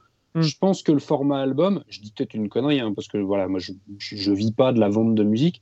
Je pense que le format album aujourd'hui, à part pour vendre de l'objet, vendre du vinyle et tout et tout, sur lequel tu peux faire un petit mm. peu plus de bénéfices, ou te donner une excuse pour partir en tournée quand c'est hors Covid. Mais sinon, maintenant, je pense que le format album, il n'existe plus. Maintenant, les gens, ils sortent, ça, ça sort single par single. Là, Moi, je crois plus, non plus au format album, je suis d'accord avec toi. Tu vois, dernièrement, je vois. Euh, maintenant, je pense que c'est plus une c'est plus une question d'album, c'est une question de d'air. Tu vois, mm. c'est l'air de tel album parce qu'on a l'habitude de parler en termes d'album. Et tu vois, là en ce moment, mm. j'écoute, j'écoute pas mal Gojira. Ouais. Et euh, ils sont en train de sortir un nouvel album. C'est-à-dire que les mm. mecs, il y a déjà quatre morceaux qui sont sortis et au compte-goutte, tu as les morceaux qui arrivent et ils vont verrouiller le truc à la fin du mois pour sortir les X morceaux qui restent. Mais moi, cette, cette logique-là, je, je, la comprends mieux maintenant avec Internet parce que il n'y a plus cette logique d'album, il n'y a plus besoin mm. d'avoir des albums maintenant. Quoi. Enfin, je sais pas. Moi, aujourd'hui, à l'heure actuelle, la seule utilité que je vois encore de l'album, c'est quand vraiment tu as un côté conceptuel où tu as besoin de plus qu'un morceau pour raconter une histoire. C'est de ce qu'on parlait mm. tout à l'heure d'albums conceptuels comme Metropolis, comme, euh, comme The Wall des Pink Floyd, par exemple, comme l'album de The Who, euh, j'ai oublié le nom, euh, Tommy, par exemple enfin le, DVD Tommy, enfin bref, tous les albums qui peuvent avoir cette notion où, c'est une, histoire complexe qui doit nécessiter plus qu'un morceau pour être raconté. Alors là, oui, effectivement, le fait de proposer un album peut avoir du sens. Mais mm. aujourd'hui, à mon avis, quand tu es compositeur, moi je le vois comme ça, c'est ce que j'essaie d'appliquer pour moi-même. Euh, à l'échelle maintenant d'Instagram, YouTube, TikTok et compagnie, je pense que les gens, ce qui les intéresse plus, c'est le, c'est la personne qui suive. Il y a une forte proximité maintenant avec, euh, avec les créateurs et les gens sont autant intéressés par le contenu que tu produis que par toi-même en fait. Et à mon avis, ce qui est plus, ce que recherchent plus les gens, c'est plutôt l'univers. Et euh, si tu veux, moi, ma façon de concevoir la musique aujourd'hui, c'est plutôt de travailler sur mon univers personnel, c'est-à-dire que les morceaux que je compose euh, vont tous essayer de partager un même univers pour que euh, en gros, peu importe ce soit des albums, des morceaux autonomes, etc., c'est que on, arrive à repérer que c'est mon style, qu'on arrive à repérer des filiations entre les morceaux, qu'on arrive, voilà, c'est un peu construire son petit écosystème, son, style, sa personnalité, son esthétique éventuellement. Enfin, c'est un peu ça. Euh, parce que si le, pire, c'est d'avoir aucune identité stylistique, c'est-à-dire de faire par exemple euh, un album dans tel genre, un autre album qui est dans un genre complètement différent. Euh, si tu fais genre 10 albums qui sont tout le temps dans des styles différents où il n'y a rien de commun, en fait les gens ne t'identifient pas. Et ils se disent pas, tiens, là c'est lui. Ah ben non, parce qu'il n'y a, y a rien qui rattache les albums forcément entre eux, il n'y a pas d'éléments stylistiques qui reviennent, il y a pas... Et en fait, à mon avis, les gens, ce qui leur plaît, c'est ça, c'est le côté univers, c'est pour ça qu'il y a beaucoup de trucs qui tournent autour des produits dérivés, autour des, autour des, choses à, côté que tu peux offrir en plus de la musique, tu vois. Moi, je pense que c'est au final l'échange de l'artiste à l'auditeur, euh, de, la façon dont tu la présentes là, et quelque part, elle est plus humaine. C'est-à-dire que tu partages une partie de toi à travers ta mmh. musique, plutôt que, euh, que mercantile. Tu n'es plus à, proposer un produit, euh, tu es à proposer, voilà, tu essaies de mettre sur, dans ta musique qui tu es, plutôt que d'essayer de vendre ta zik euh, comment dire, de, façon plus anonyme. Quoi. Mmh. C'est vrai que moi aujourd'hui, j'ai totalement abandonné l'idée de créer des morceaux autonomes euh, dans le sens qui n'ont pas de lien entre eux. Ce que je faisais encore en, en 2010, dans, dans ces années-là, il, y a 10 ans, où je composais voilà, un morceau pour piano, un morceau pour violon, etc. Mais il n'y avait pas forcément de lien entre eux, c'était vraiment des pièces autonomes. Et euh, depuis que j'ai lancé mon projet euh, pour guitare là, de 100 morceaux, je m'attache vraiment à cet aspect-là et à me dire que maintenant, jusqu'à ma mort, tout ce que je vais composer dans ma vie, tout sera toujours lié à ce que, aux autres morceaux que j'ai fait avant. Soit par exemple, je vais me dire, bah tiens, euh, dans dix ans, je vais peut-être reprendre le thème que j'ai composé dans une vieille musique et je vais le réarranger différemment, je vais le reproposer avec d'autres techniques, avec d'autres. Euh, et en fait, et c'est un peu une logique de cycle, c'est-à-dire c'est d'avoir toujours des liens qui vont relier toutes les œuvres entre elles et qui vont faire comme ça une sorte de grosse toile d'araignée où tu peux créer des liens entre tout. Et en fait, ça va donner de l'épaisseur à ce que tu crées, tu vois, un fonctionnement de style. Faire. Parce que les gens, ils se disent Ah putain, dans, dans, ce morceau, tiens, je reconnais un truc qui a été utilisé. Euh, ça, c'est pas nouveau. Il y a plein, tu retrouves ça, euh, il y a plein de, de, groupes qui ont déjà fait ce genre d'approche. Mais c'est toujours intéressant pour créer un peu de la densité. Et, donc, pour revenir à, cette idée, justement, de quand on est un peu bloqué par rapport à la, composition, euh, moi, c'est un peu ça que je pourrais donner comme conseil c'est de se dire d'essayer de se recentrer un peu sur toi, sur euh, toi et donc sur soi, de se dire on oublie les autres, on oublie, euh, euh, on oublie le public, on oublie les abonnés YouTube, on oublie tout et on se dit qu'est-ce que j'ai envie de raconter moi en priorité, qu'est-ce qui me touche en ce moment, qu'est-ce que j'ai envie de raconter, vers quoi j'ai envie d'aller?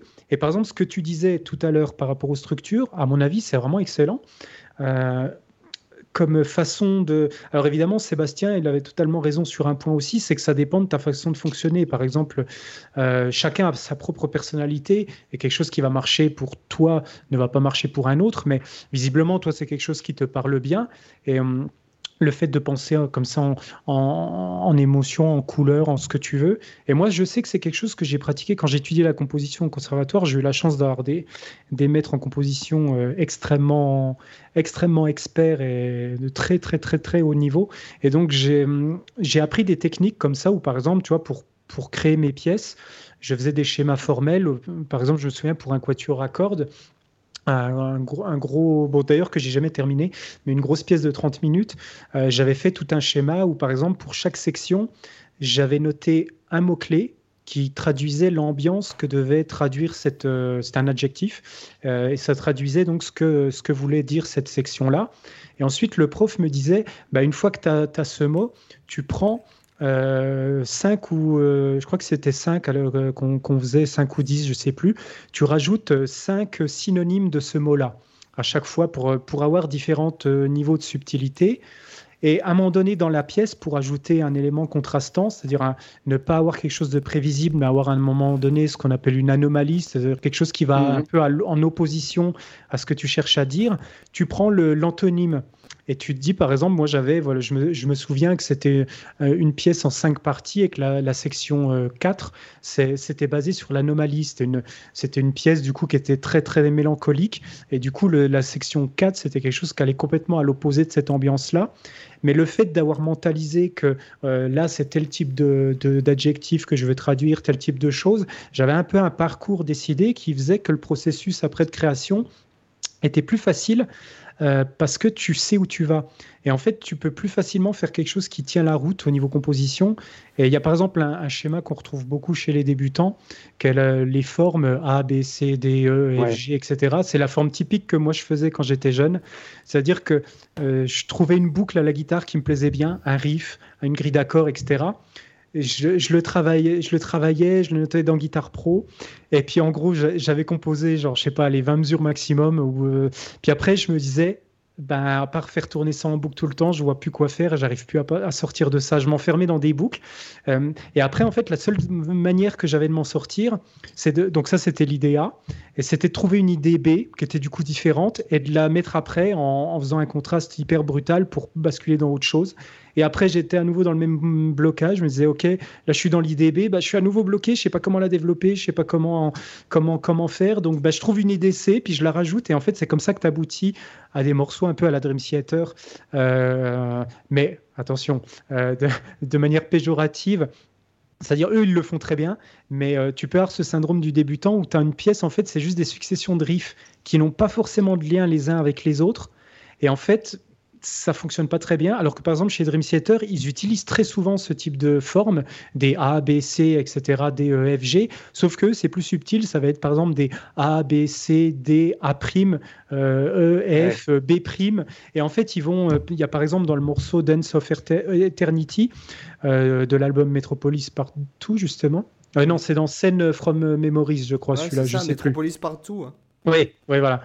Euh, parce qu'il y a aussi Metropolis, euh, il y en a un autre de Dream qui s'appelle Metropolis. Mais donc, dans celui-ci, bah, ils ont un thème dans Dance of Eternity qui reprennent à différents moments du morceau, sauf que le tempo est changé Il y a un moment donné, c'est joué en double croche. Dans une autre version, c'est joué en simple croche, je crois, où le tempo est deux fois plus court.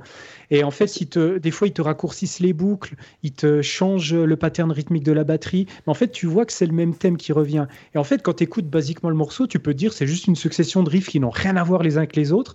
Et quand on analyse la compo, tu vois qu'en fait, non, ils reprennent les mêmes thèmes, mais ils les varient suffisamment pour que ça sonne quand même euh, différent, mais que si tu analyses, tu peux, tu peux décoder et tu peux voir qu'en fait, c'est plus subtil que tu le crois.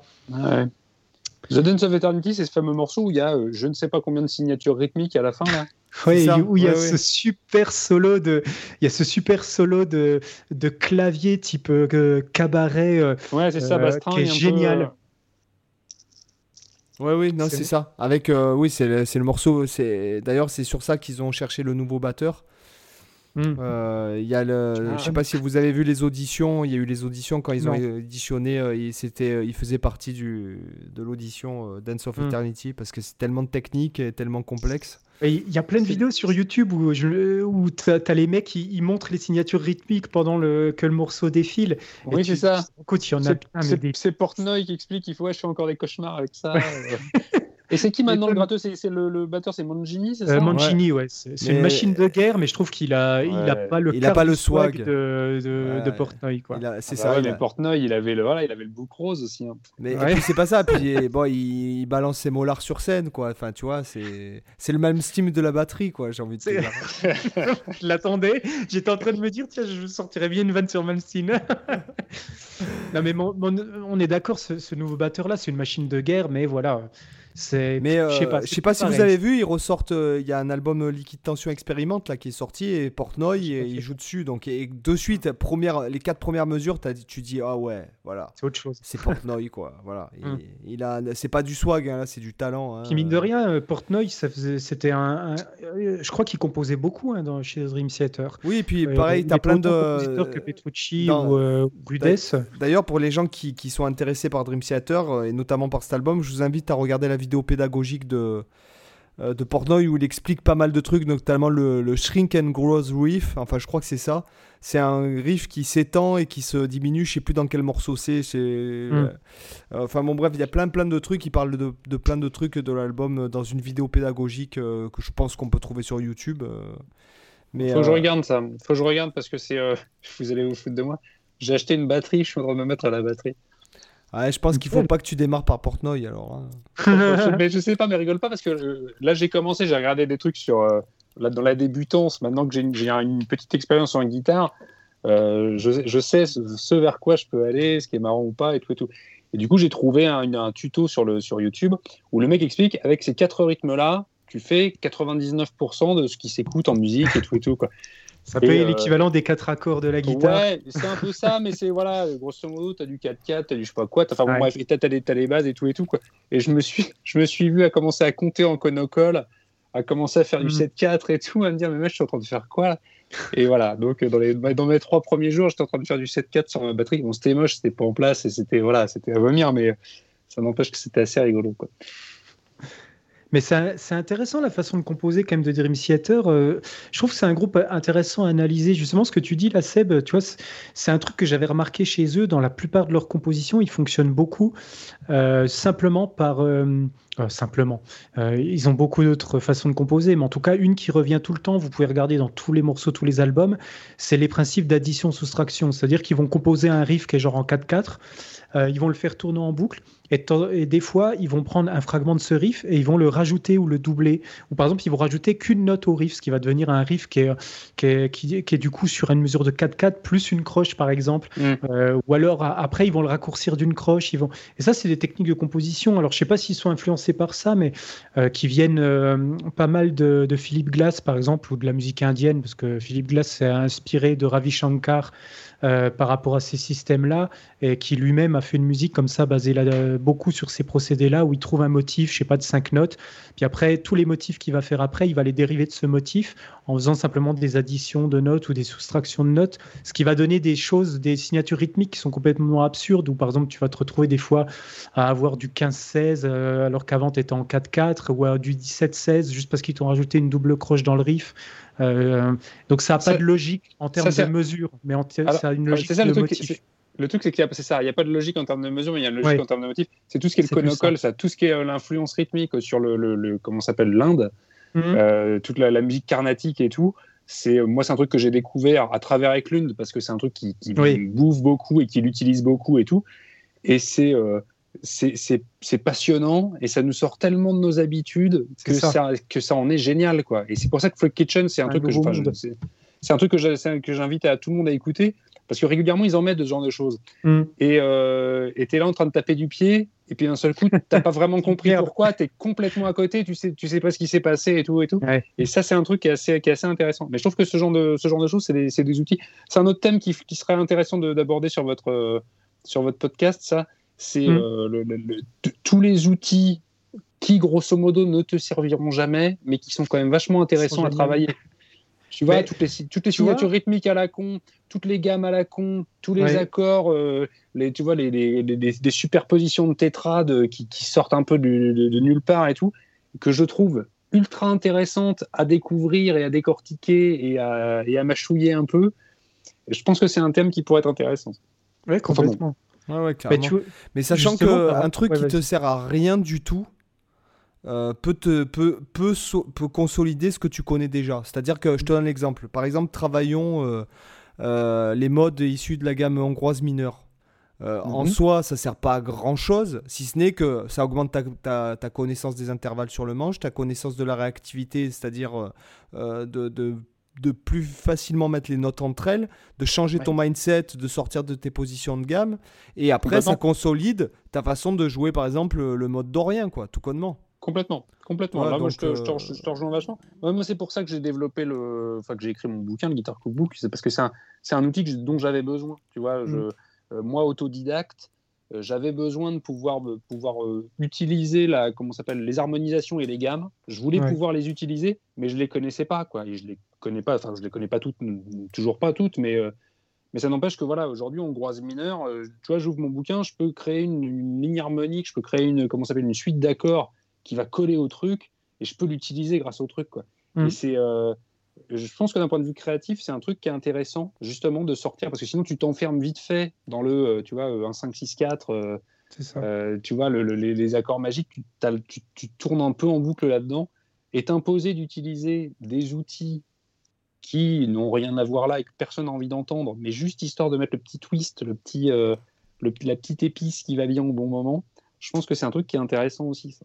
Oui, puis après, ça, ça stimule beaucoup la créativité. Après, tu peux aussi, euh, pour ce qui est de la compo, admettons, hein, puisqu'on parle de composition, et là tu parles de degré d'accord, on va dire que des règles de composition qui existent depuis finalement, euh, on va dire, euh, allez, on va, on va, on va, on va dire le baroque, on arrête là, parce qu'après, c'est, mhm. avant, c'est un peu trop, comment dirais-je, c'est un peu trop différent finalement. J'ai l'impression de la musique telle qu'elle est aujourd'hui, mais il n'y a pas, tu vois, moi par exemple, je vois dans, ce que je fais, ou notamment par exemple dans la musique un peu plus complexe, par exemple type Wayne Shorter, euh, qui pour moi, par exemple, tu prends un, morceau comme FIFA Ifofum, où en fait les, les, accords n'ont rien à voir les uns avec les autres, mais c'est la conduite de voix qui fait tout. Et hmm. c'est lié, si tu veux, ce sont des accords qui n'ont rien à voir les uns avec les autres, mais qui, sont, qui, qui permettent de jouer la même gamme pentatonique. Oui. Tu vois, il y a une notion de conduite de voix, par exemple, qui, qui peut être euh, euh, par exemple, si j'avais si j'avais la guitare, là, je pourrais vous faire écouter. Par exemple, euh, tu n'es pas obligé de suivre le, les degrés. En fait, tu peux composer une grille d'accords qui n'a rien à voir, où, les accords n'ont aucun centre tonal commun. c'est de l'harmonie non fonctionnelle. Quoi. Voilà, c'est ça. Mais que la conduite mhm. de voix fait que ça sonne bien. Ouais. moi, je pense que le, enfin, euh, moi, de, de, mon ignorance de la composition, moi jusqu'ici, j'ai pas mal d'outils que je pense euh, avoir compris, même si je les maîtrise pas, mais je pense les avoir compris. Bon, tout ce qui est harmonisation de gamme, ça c'est un truc qui c'est pour moi c'est je pense que c'est digéré. Je voilà, je sais comment harmoniser une gamme et du coup comment créer les enchaînements d'accords qui vont bien les uns avec les autres.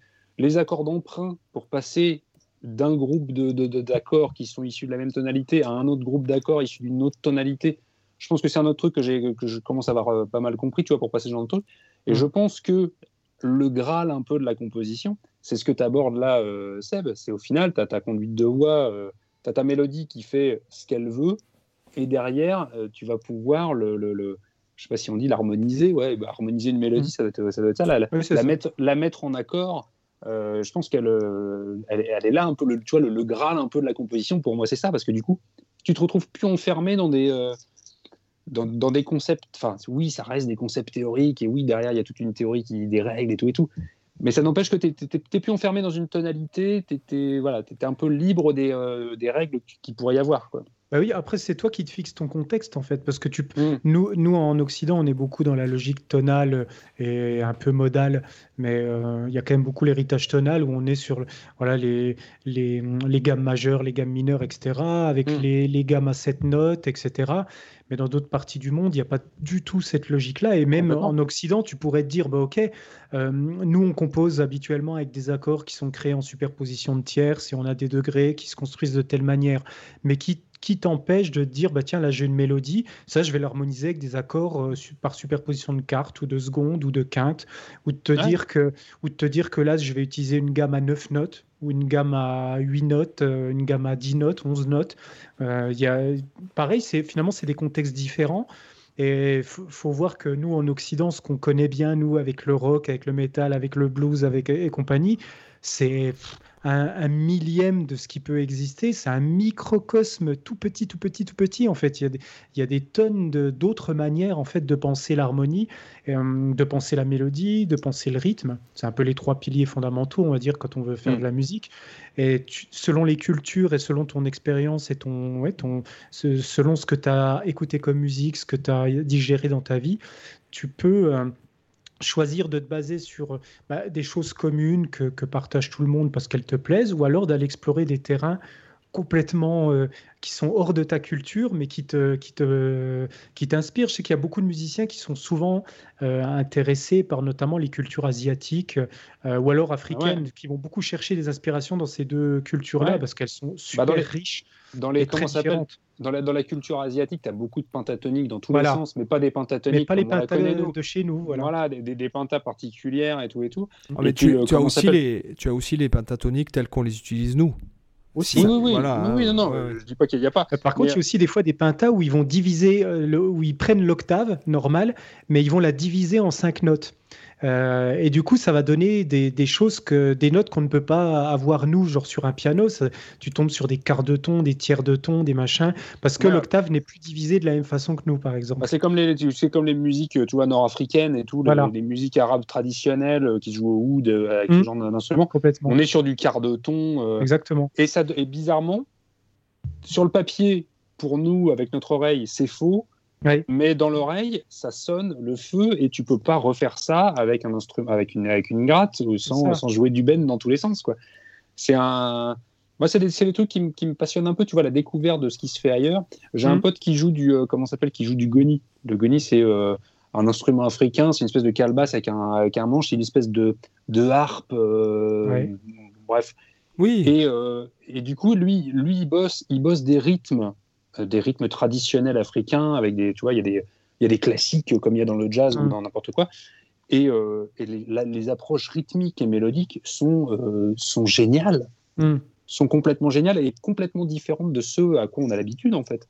Et c'est vrai, que quand tu disais tout à l'heure que le rock, le blues, ce, ce, qu'on bouffe au final depuis, bah, depuis toujours, c'est peanuts par rapport à la, au, potentiel musical ouais, au potentiel musical, j'ai envie de dire. Quoi. Ouais, bah, tu, après, tu, tu sais, je vais te dire un truc. Euh, tu écoutes par exemple, euh, bon, parce que là, je, je, me suis, je me suis fait une biographie de Boulez et du coup, j'ai écouté pas mal de musique contemporaine. Euh, après, bon, il y, y, a quand même dans l'extrême, si tu veux, il y, a le fait aussi la notion de. Ce que je vais dire, ça veut rien dire et c'est pas la première fois que je le dis, mais la notion de, de joli, de, de beauté. Oui. Euh, est-ce, que ça, est-ce que ça te touche ou est-ce que ça te touche pas C'est ça, ça, te, ça, te, ça, te, touche. Euh, par exemple, écoute, euh, je sais pas moi, écoute le marteau 100 mètres après, tu vas voir, ou par exemple le rythme de, de comment il s'appelle, de, de Messian. Euh, ça va te toucher, mais ça va pas te toucher de la même la, façon qui te plaît, quoi.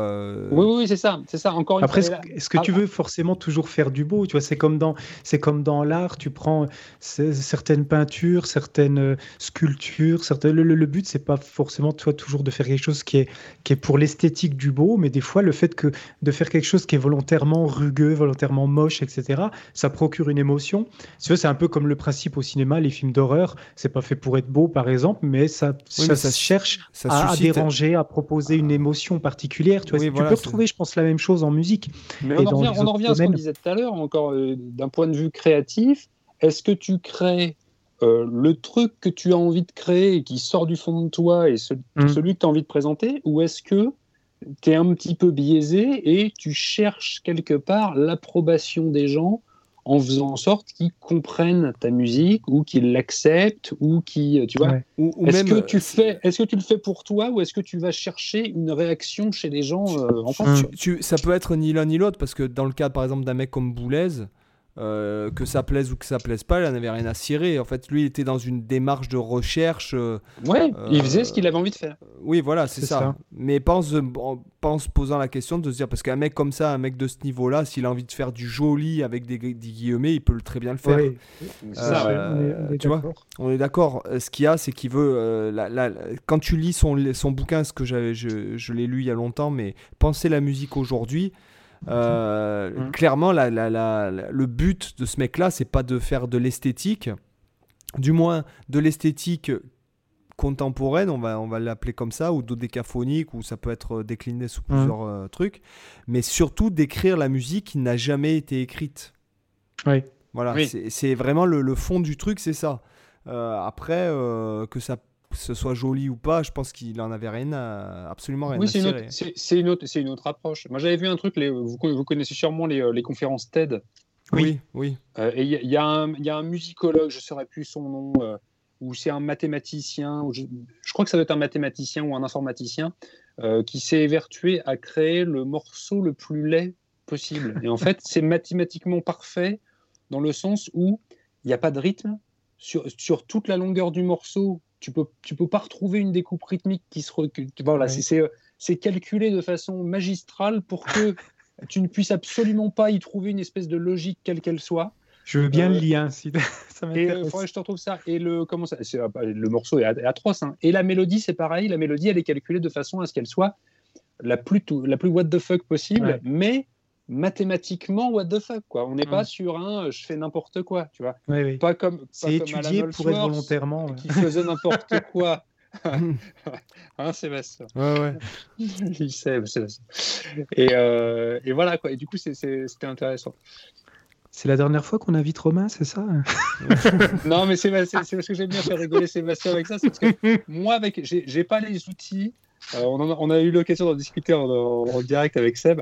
Euh, j'ai pas les outils pour, pour aborder Allsworth. C'est-à-dire que j'écoute, ça me, c'est tellement au-delà de, de, mon niveau et de ma compréhension que euh, je, suis un peu comme un lapin euh, dans les phares d'une voiture, tu vois. et du coup, est-ce que lui-même comprenait toujours ce qu'il faisait? J'imagine que oui, j'imagine que oui, parce que Seb a, étudié la chose. Et, donc, du coup, pour taquiner Seb, je fais, mais est-ce que tu es sûr que Allsworth, il faisait pas juste n'importe quoi. Non, avoue que la prochaine, la première fois, non mais avoue que la première fois que tu es venu me le demander, tu es venu innocemment. Que tu crois, oui, c'est possible. je m'en souviens, mais t'es en mode, mais, mais attends, mais t'es sûr qu'il fait pas n'importe quoi ce mec-là? Parce que, parce que j'en avais parlé dans mon premier vlog. Je sais que t'étais venu en, en, MP me dire, euh, mais attends, mais t'es sûr? Et là, moi, forcément, mais, je suis de, suite, j'ai tout lâché. Ouais, voilà. je t'ai lâché, lâché, un message sur euh, Messenger 8h,07. Euh, tu vois Non, mais parce qu'en fait, non, mais il y a, y a, alors moi qui connais bien le truc Notamment, euh, je, vais te dire, il y a, on va dire, il y a des, un petit cercle de mecs qui font ce style de, de ce qu'on va dire, qui ont ce style de phrasing, en fait. Euh, notamment, par exemple, là, j'écoute beaucoup Nelson Veras en ce moment.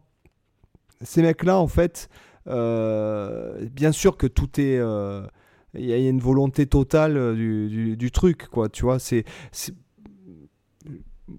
Moi qui ai relevé pas mal de plans de ces mecs-là, je peux te dire que tu retrouves les clés et qu'en fait il y a une logique. Alors effectivement, il n'y a pas une logique et c'est ce qui, c'est finalement ce qui m'a un peu libéré de ce que je recherchais quand, quand par exemple j'ai, retranscrivé ce genre de truc et que j'écrivais, je dis mais qu'est-ce qu'il fout quoi? Et en fait, t'oublies à un moment donné, c'est-à-dire que bon là si j'ai, dommage que j'ai pas branché la guitare là, mais euh, en fait, il y a une logique qui est totalement guitaristique, en tout cas pour Alan, pas forcément pour Nelson, mais euh, pour Alan, il y a une logique qui est uniquement guitaristique et on ne pourrait pas le retranscrire sur un piano. Par exemple, il y a, y a ce que j'ai. logiques de doigté, tu veux dire Voilà, ce sont des logiques de symétrie. Hum. Euh, ce sont, par exemple, je prends euh, des, gammes euh, des exemples de gammes symétriques comme soit diminuer ton partant, augmenter ou mode de hum, hum. transposition limitée de Messiaen, 3, 4 et compagnie. Euh, tu as, tu as ou même euh, parce que là cette année j'ai bossé les patterns de Slominski aussi, donc il y a, y a, aussi une, une, des emprunts à ce type de contenu là, tu vois, dans son jeu, mais mm. euh, il y a une logique de, de, symétrie dans le doigté aussi, c'est-à-dire que je vais te donner l'exemple, il va par exemple faire des arpèges diminués, trois notes par corde en, extension, par exemple, admettons je me mm. place sur corde de sol et de, de mi, je fais do mi bémol sol bémol et après la do mi bémol, tu vois. Avec les... Donc ça fait euh, en case, ça fait 5, 8, 11. 5, 8, 11 sur la corde de sol, la corde de mi. Et après, si tu veux, il décale par tierce majeure. En décalant en même temps chromatiquement à chaque fois. Si tu veux, ça c'est une logique guitaristique. Tu peux pas faire ça hmm. sur un saxophone. Ou du moins, ça serait extrêmement complexe. Euh, mais il y, a, y a en fait, et c'est un peu la, la démarche que j'ai aujourd'hui quand je m'entraîne à phraser, puisque quand je pratique, je m'entraîne à phraser très lentement des trucs qui sont pas forcément explicables et qui, qui sont vraiment inhérentes à la guitare, quoi. Alors c'est en contradiction avec euh, ce que je disais, euh, ce que je dis, c'est d'être un musicien et tout, mais en même temps, ça permet une logique qui appartient à la guitare, quoi. après tu peux être tu peux être musicien, tu peux être instrumentiste aussi, tu vois, c'est pas euh, tu vois, c'est pas sale d'être guitariste. mais, mais ce que je veux dire et attention pour faire ce genre de truc là, tu vas pas sortir ça sur une balade où il y a même pas de septième dans les accords quoi. il faut euh, il faut des accords euh, qui sont pas forcément euh, même chiffrables ou des accords qui sont des triades avec basse étrangère qui permettent d'ouvrir l'harmonie. C'est-à-dire que par exemple, mm. si on a un accord, je sais pas moi, basiquement un sol basse de la, donc c'est une triade de sol majeur basse de la. Et ben cette triade, on, on peut jouer cet accord de, on peut le faire dorien, mixolydien, on peut le faire éolien, on peut le faire euh, de, de, de, de, plusieurs façons. et ça permet, comme c'est instable, comme c'est suspendu, comme il n'y a pas de, de, sexe à l'accord, entre guillemets, j'ai envie de te dire, euh, c'est qu'il est, ça, ouvre les possibilités. Ça ouvre les possibilités, et du coup, quand tu as beaucoup d'accords suspendus comme ça, tu peux te permettre de finalement jouer toutes les notes. le, troll. Moi, tu vois, encore une fois, hein, on en revient un peu à ce que je te disais sur Eklund euh, tout à l'heure. Euh, euh, moi, Allsworth, je ne suis pas client de sa musique. Par contre, je suis ultra fan de l'approche du mec qui, voilà, qui va développer ce genre de, ce genre de principe, ce genre de concept, et, qui va, et qui va en faire quelque chose, tu vois. et tu vois, le fait, que toi, le fait que toi tu l'aies relevé, que tu l'aies analysé, du coup, tu as, saisi la, puissance du, la puissance du truc. Quoi. Mais tu vois, pour en revenir à, pour en revenir à Eklund, euh, je suis allé donc au, Free Guitar Camp euh, l'an dernier. Il nous a fait bosser un morceau qui s'appelle Synchronicity Spin. Et en fait, c'est un morceau qui a juste une signature rythmique qui est affolante. On est en, je, l'ai sous les yeux, 75-8. et en fait, si des fois tu écris 75-8 sur la, sur la partition, tu dis ouais, c'est ridicule, c'est compliqué pour être compliqué. Mais en fait, derrière, il y a une logique rythmique où à chaque fois, tu vas rajouter un petit élément rythmique qui fait que les mesures vont s'allonger Hum. Et au final, tu as du 5-8, plus du 10-8, plus du 15-8, plus du... tu vois Et en fait, tu as toute une logique derrière qui devient belle quand une fois que tu l'as comprise. Tu l'as comprise. Ouais, les, ils appellent ça les, réductions, les, hum. les, les, les, Indiens. Mais c'est une fois que tu as, trouvé cette logique, c'est euh, assez passionnant. Cyril, note 1,37. Excusez-moi, j'ai la petite qui pleure. Euh, ah. Excusez-moi, 1,37 Cyril. 1,37,22. Ok. Et sinon, pour les, euh, pour les comment dire pour les euh, il fait quoi Sabir? Il, il, est parti il revient c'est ça euh, ouais je pense qu'il va revenir. Là on fait la petite pause. Ok. J'ai retrouvé le comment s'appelle les euh, le, morceau le plus le, plus laid au ah, monde. ça m'intéresse. Tu cherches sur YouTube donc c'est TEDx et c'est un mec qui s'appelle Scott Ricard. Donc Scott S C O 2 T et Ricard R I C K A R D et donc, euh, il y a, ça doit être traduit, je pense, là, c'est euh, Les secrets mathématiques de la musique la plus laide du monde. Ok, alors. Et, du coup, il y a un mec, attends, parce que du coup, il y a un mec, je, suis, je, suis, en train de lire les commentaires. Le premier commentaire, c'est euh, le mec, il a 4000, 4000 j'aime. Et le mec, il met le mec qui joue le piano, il a l'air énervé d'être obligé de jouer un truc aussi pourri, quoi. ah, je vais regarder ça, ça m'intéresse. Et du coup, il explique, ah oui, il y a tout le concept autour. Quoi. Je, me souviens l'avoir vu, mais je n'avais plus en tête. Avec les... un mec qui le joue, quoi. Je pensais que ça allait être juste diffuser comme ça. Excellent. Le mec a dû travailler ça. Oh, il, y a les, partoches. Ah oui, il y a les partoches. Et tu vois le mec qui. Euh, je suis en train de, de, regarder dans la vidéo vite fait, là. De... Oh, c'est à 7 minutes quelque chose. Putain. Euh... Ça commence à 7,48. Ok, attends, je suis à 6,26. Euh... Oui. Ah oui, putain, l'écriture, effectivement, a déchiffré ça, c'est. Tu te flingues. Le mec, il tourne les pages, il a l'air énervé, il attrape les pages, genre, putain, qu'est-ce qu'il ce qu'il faut pas faire pour bouffer, quoi. je suis en train d'écouter quelques notes, mais remarque, euh, très franchement, pour l'instant, c'est pas si éloigné de certaines des fois musiques contemporaines que tu peux entendre chez certains compositeurs. Ou ouais, après la, musique, c'est à peu près le même niveau. Hein. Est-ce que la musique contemporaine, c'est euh, c'est un peu l'art contemporain, quoi? C'est-à-dire qu'il y en a certains qui font des trucs chiadés et vachement intéressants, et tu vois, euh, all source, quoi, tu vois, euh, mmh. des trucs tirés par les cheveux, mais qui ont une certaine logique. Et j'imagine que dans l'eau, il doit y avoir une poignée d'escrocs. D'escrocs, oui. Les mecs font n'importe quoi pour le coup, quoi. T'en as qui suivent aussi des, courants parce qu'ils ont été formés par tel mec qui avait tel style et du coup ils, restent un peu dans ce style, toi sans forcément chercher à trouver le leur et ça sonne comme le, maître qu'ils ont eu et ça fait comme ça un peu des épigones ou des, des mecs qui sont euh, justement qui n'ont pas vraiment de personnalité ou qui font que reproduire des trucs. Euh, ça, ça c'est pareil, c'est un thème qui pourrait être vachement intéressant à traiter dans le, dans le podcast. Euh, le côté je, sais, je vais, avoir du mal à trouver mes mots pour exprimer le truc, mais le côté social de la musique, tu vois. Mhm. Par exemple, où les mecs font, euh, dans l'exemple que tu donnes, le mec va faire compliqué pour se donner une image, pour exister en tant que euh, je suis le mec qui fait des trucs compliqués ou je suis l'héritier de tel compositeur et tout. Et tu vois, toute cette, toute cette approche, euh, peut-être sociétale, je sais pas quel est le terme, mais un peu comme côté au lycée, quoi. Et il faut faire comme le voisin, pour exister, pour, pour rentrer dans le groupe, ou justement avoir les cheveux bleus pour justement être le mec qui fait pas partie du groupe et hmm. qui est un peu en, qui est un peu en retrait. Quoi. Oui, mais ça peut te mener à quelque chose. C'est toujours pareil. Après, j'entends je, je, ce que tu dis, mais euh, dans un sens où, euh, effectivement, peut-être tu peux te donner, te donner ce genre à la base, mais ça t'amène, toi, tu provoques quelque chose quand tu fais ça. C'est-à-dire que tu provoques des rencontres, tu provoques l'intérêt pour, des, oh, pour tes pairs, tes pairs qui vont te ramener vers d'autres pairs et qui vont t'amener vers d'autres mentors, etc. Et, si tu veux, il y a. Et après, il y a une question de goût. Par, par exemple, euh, euh je n'aurais pas trop de, de, Mais le fait de te, de te sentir de faire ça, après, si toi ça t'attire, c'est ta plastique. Je veux dire, ce qui mm. fait que toi, tu es, mm. euh, euh, attiré par ce style. Moi, par exemple, depuis tout petit, euh, ma mère me l'a fait remarquer alors que j'étais adulte. Elle m'a dit, mais depuis tout petit, tu es, à fond sur les trucs qui vont vite. Et c'est vrai. Et c'est que récemment, très récemment, il n'y a, a, pas plus de 5 ou 6 ans, que je me suis intéressé vachement plus au blues et aux trucs comme ça. Mm. Mais j'ai toujours été vachement attiré par le côté virtuose des choses.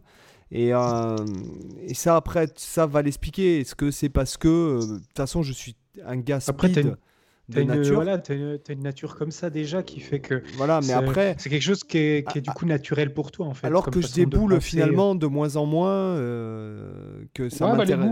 tu vois, les goûts et les couleurs. Hein. Les goûts et les couleurs. Mais euh, je dois t'avouer que, par exemple, j'adore écouter du blues, etc. Ça, ça n'a rien. Enfin, ce que je veux dire, c'est que pas encore une fois, je ne dis pas, ouais, tiens, je vais jouer vite parce que je vais jouer vite. Mais par exemple, quand mmh. j'entends Bethany ou.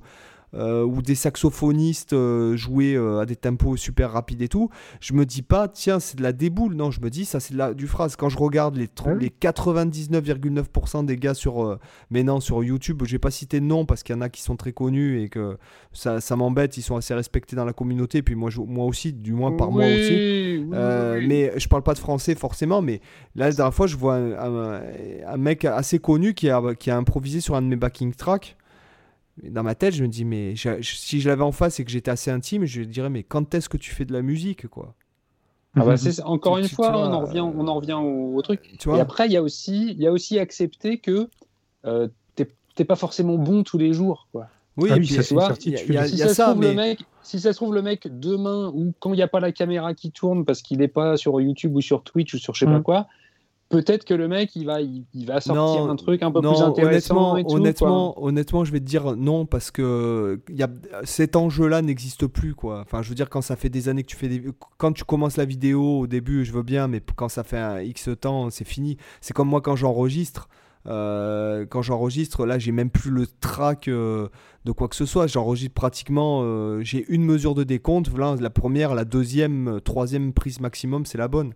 Ce que je veux dire, c'est que il y a, y a pas ce, moi, c'est pas le fait de jouer vite qui, me dérange. D'ailleurs, moi j'ai un rapport à la technique qui est particulier, c'est-à-dire que pour moi, la technique, c'est non pas jouer vite, avoir de la virtuosité, quoi, mais c'est ton rapport à l'instrument. Quand tu fais une seule note avec un seul doigt, comment ça sonne? Quand tu improvises sur une corde qu'avec des glissés, comment tu sonnes? Ton rapport euh, au rythme aussi. C'est-à-dire que, euh, par exemple, moi qui bosse beaucoup les doigts en ce moment, le jeu au doigt en ce moment, je me rends compte que euh, des fois je suis en retard quand je m'enregistre, quand je joue au doigt, mais je suis en retard. Le problème, il ne vient pas du rythme, il vient de la technique. Donc c'est ton rapport à l'instrument et non pas la virtuosité. Et quand je dis, par exemple, quand est-ce que tu fais de la musique, je dis pas ça parce que le mec déboule. Si jamais il faisait des mmh. phrases rapides, oui. Mais là, ça, pourrait être ça pourrait être intéressant et aller vite. Ça pourrait, voilà, mais seulement ce sont des gammes et notamment ce, ce, gars-là, euh, c'est quand même, ça fait longtemps que je le suis, euh, ça fait 10 ans qu'il fait le même plan, le, les mêmes plans, quoi. Pour moi, il a 10 plans et ça tourne pas plus que ça, quoi. Et si tu veux, quand, quand tu écoutes Mitney ou Allsworth ou des mecs comme ça, ils jouent vite des phrases, ils font pas des gammes. Et euh, quand tu prends par exemple la plupart maintenant des gars Instagram euh, qui, qui font du shred et tout, ce sont des gammes. Ce sont des gammes, ah, des, triades, et, mais il n'y a pas de musique. Je pense qu'on a, il y, a un problème. Je, enfin, ouais, moi je qualifierais ça comme problème. Moi, je me suis, je me suis vachement détaché de ce genre de truc. Au début, j'en bouffais un peu, tu sais, de l'Instagrammeur qui déboule et tout, et ça m'a, ça m'a pété le moral parce que euh, musicalement, c'était pas intéressant. Enfin, moi, ça, me touchait vraiment pas. Et par contre, techniquement, ça me bluffait complètement. Et je me disais, putain, je suis vraiment, je suis vraiment mauvais. Jusqu'au moment où tu prends le recul de te dire, le mec, ça fait six mois qu'il bosse sur euh, trois mesures pour que ce soit parfait sur ces 15 secondes d'Instagram, quoi. Et euh, il y, a un autre tu truc. vois pas les coulisses, c'est ça. Moi, j'ai dit un truc. ce qui casse beaucoup le mythe, c'est de voir ces mecs-là. Tu veux, suisant certains et regarde un peu ce qu'ils font quand ils font du live et tout. En live, c'est pas le même gars qui joue, quoi. Ah bah moi j'ai vu j'ai vu un j'ai vu une vidéo de euh, c'était un truc qui a eu lieu pendant le, NAM l'an dernier. Mmh. Ibanez avait fait une soirée. Euh, j'ai quelques contacts qui sont allés voir et tout et tout. Et y a, sur scène, il y avait donc Vai, Satriani, euh, Gilbert, je crois, donc l'écurie, le, top de l'écurie Ibanez. Et il y avait les mecs de Polyphia. Les ah oui, de Polyphia qui pourtant envoient du poil, sont créatifs, font des trucs de ouf et tout. sur scène, à, faire de l'impro, je me suis dit, mais qu'est-ce qui s'est passé, les mecs Vous avez bouffé Tu sens que c'est pas leur truc parce que le morceau sur lequel ils improvisent, c'est vraiment en plus pas du tout dans le style que eux font naturellement. Bah, et je pense qu'en fait, c'est typiquement le genre de mecs qui sont ultra bons dans ce qu'ils savent faire et ce qu'ils font, leur style à eux qu'ils ont passé des, mhm des années à développer, mais par contre, ils sont pas forcément aussi bons dans d'autres genres et qui sont. Bah, et après, c'est pas forcément un problème, ça empêche pas que ça. Non, non, non, c'est pas. Mais du coup, effectivement, effectivement. Une hein. Ouais, non, mais j'entends bien, ouais. Mais c'est vrai que tu peux avoir des surprises parce qu'effectivement, ils n'ont pas forcément euh, soit peut-être pas forcément les choses qu'ils ont le plus bossé dans leur vie. Ou... C'est vrai que chacun a ses forces et faiblesses. Et je pense que des fois, effectivement, quand tu les vois hors contexte de ce qu'ils ont l'habitude de faire, ça peut des fois faire des surprises. Et être un bon musicien, c'est ça. C'est ce que j'enseigne euh, à mes élèves là, sur Skype. C'est ce que je leur dis là, tout le temps, tout le temps. Je dis, mais quel musicien tu es si tu te retrouves sur une île déserte avec une corde et un morceau de bois? Ouais, non, mais c'est ça. C'est à un moment donné, au lieu, quand, quand t'es pas habitué à un style, à un moment donné, au lieu de balancer les doigts et les plans pour être. Mais pose-toi, écoute, qu'est-ce que j'entends? T'entends rien? Ben, joue rien. Ouais, non, mais c'est ça. Et tu, tu vois, je, pour en revenir à ce que je disais sur Instagram tout à l'heure, je pense que le problème, euh, il est aussi que on en revient un peu à la compète du, guitariste et l'approche sportive de l'instrument. Euh, la vitesse et le débit, c'est quelque chose qui est mesurable et c'est un hmm. truc que tu peux comparer avec ton voisin. C'est-à-dire que si ton voisin il, fait, euh, il est à 180, toi si tu es à 190, tu es meilleur que lui. Quelque part, tu es hmm. allé plus vite que lui, tu as gagné. Quoi. Et je pense qu'il y, y, y a, toute une génération de, de, musiciens. Je dis ça innocemment, ça se trouve, c'est absolument pas le cas, je dis de la merde, mais euh, je pense qu'il y a toute une, génération de mecs euh, qui n'ont vu, enfin voilà, qui, qui, ont leur gamme de base, à savoir majeur mineur et les modes grecs, un Mhm. petit peu d'harmonique histoire de dire quoi. Euh, et leur but, c'est de débouler sur ces, sur ces, sur ces structures-là et de débouler le plus vite possible. Quoi. Et on se retrouve bah. avec des mecs qui sont là à faire des, les mêmes arpèges qu'on a entendus 150 000 fois, les arpèges majeurs, mineurs, et puis les un peu diminués histoire de faire propre. Quoi. Et c'est les mêmes mecs qui déboulent et tout, et tu finis sur du, j'en sais rien, du Rusty Coulet où le mec est, euh, a un toucher incroyable, mais euh, musicalement, ça c'est- pour moi, ça me touche un zéro. toucher, quoi. un toucher incroyable. Alors, Moi, je, je dirais que moi, je Un pas- je- quoi. moi, je le mettrais. Ouais, non, une peut-être une rapidité, mais pour Ouais, moi, euh, ouais, techniquement, ouais. ça Non, pue. non, non. J'ai Et, pas, j'ai pas pris euh, le- j'ai pas pris le même, j'ai pas pris le bon terme, mais le mec va vite, quoi. Le mec va vite. et le puis, mec euh, va vite, Mhm. mais il a un toucher de chèvre, quoi. Tu vois, euh, c'est. Alors qu'à côté de ça, il y en a qui arrivent, et je pense qu'ils sont rares. Les shredders, les, les vrais shredders, euh, qui, euh, moi, il y en a, il y en a pas énormément qui me touchent. Euh, je trouve qu'un mec comme Rick Graham, il arrive à envoyer vite, et beau, et propre, et avec une espèce de toucher, un petit quelque chose. Après, je sais pas Ouais, ce qu'il fait comme rejoins. zik. Je sais pas ce qu'il fait comme zik. J'ai j'ai cherché. Moi, j'adore le de son qu'il J'ai a. rien et le- trouvé, quoi. Moi, j'aurais plutôt produit- dit. Il euh, produit pas beaucoup en fait, Craig Graham. Il a, il a fait quelques, il a fait quelques featuring, notamment si tu regardes euh, un morceau de Jason Richardson. euh, il y a un- sur son album, il y a un featuring de Rick Graham où il fait un solo monstrueux. Euh, d'ailleurs, euh, Jason Richardson, c'est quand même une sacrée brutasse. Et tu vois que quand il joue le morceau en live, le seul moment où il galère techniquement, c'est sur le solo de Rick Graham. Ça me fait à chaque fois marrer. pourtant, Richardson, c'est pareil, quoi. Lui, Ah ouais, une- mais il y, a- il y a Mm. un plan typique de Rick Graham, tu sais, les, les fameux phrasés en legato muté qui fait, euh, euh, qui sont vraiment assez typiques de, euh, qui ressortent assez souvent. C'est ce plan-là où Richardson il galère souvent à le faire sonner aussi bien. Mm. Et voilà, bah, par exemple, tu, tu trouves des featuring comme ça de lui chez certains gratteux. Le solo est d'ailleurs super bien. Moi, Rick Graham, c'est vrai que j'adore. bah, je sais que Sébastien est moins fan, on en a discuté il y a pas longtemps. là. Euh, mais, mais moi, j'adore le, le son du mec. J'aime beaucoup son son et j'aime bien les. Il a une propreté. En fait, tu as l'impression quand il joue qu'il y a une perfection. dans- En fait, moi, c'est presque plus le regarder jouer que j'aime que, que l'écouter. Parce qu'en fait, quand tu vois ses mains bouger, moi, franchement, ça me vide le cerveau, ça me relaxe et je Bah, me dis. Moi, je ah, trouve que c'est un- c'est limite du porno guitaristique. C'est ça, ça. complètement, complètement. C'est-à-dire que là, pour le coup, lui, c'est un, c'est un guitariste euh, Instagram que j'aime bien. Tu vois, quand je dis Ouais. guitariste Instagram, c'est pas, c'est pas péjoratif. C'est-à-dire que le, le mec, il peut balancer un morceau ou une étude d'une minute. Ouais. Ça marche dans son style. Maintenant, Mhm. écoutez, euh, toi, euh, une heure et demie de Rick Graham. Dans, dans le style, qu'il a- il a- dans, dans le style qui tue bien sur Instagram, t'as euh, Matteo Sasato, quoi. Enfin, euh, Ouais, ouais, voilà. Qui d'ailleurs a fermé son compte Instagram il y a pas longtemps. Je sais pas s'il l'a rouvert.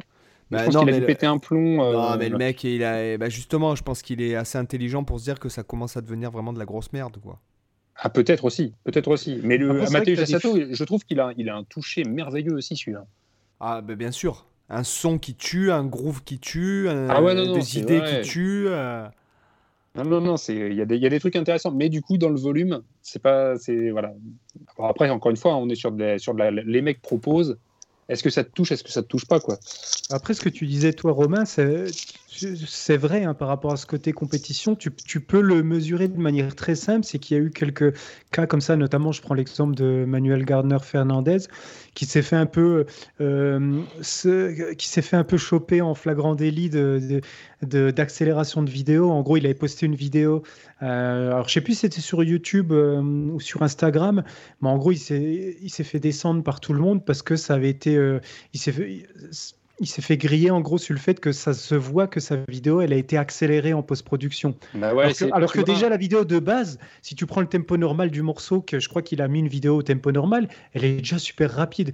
Et il n'avait pas besoin de ça, tu vois. Mais pourtant, il a encore accéléré un peu en post-prod. Donc là, ça montre bien qu'il pourquoi Oui. il ressent le besoin de faire ça. Alors, j'adore ce guitariste. Je trouve, moi, il je regarde toutes ses vidéos et je trouve toujours de l'inspiration dans les phrases qu'il fait. Ça m'inspire toujours quand je compose. Donc, j'aime vraiment bien ce guitariste, mais malgré tout, tu vois, ça n'empêche pas que euh, il ressent le besoin de d'accélérer ses vidéos pour feinter, pour faire du fake, alors que il n'a pas besoin. Moi, je trouve qu'il joue plutôt bien. Après, on aime ou on n'aime pas, mais mais Je pense que c'est, voilà. de l'insécurité. hein. Je pense que c'est de l'insécurité. Le mec, il a, pense.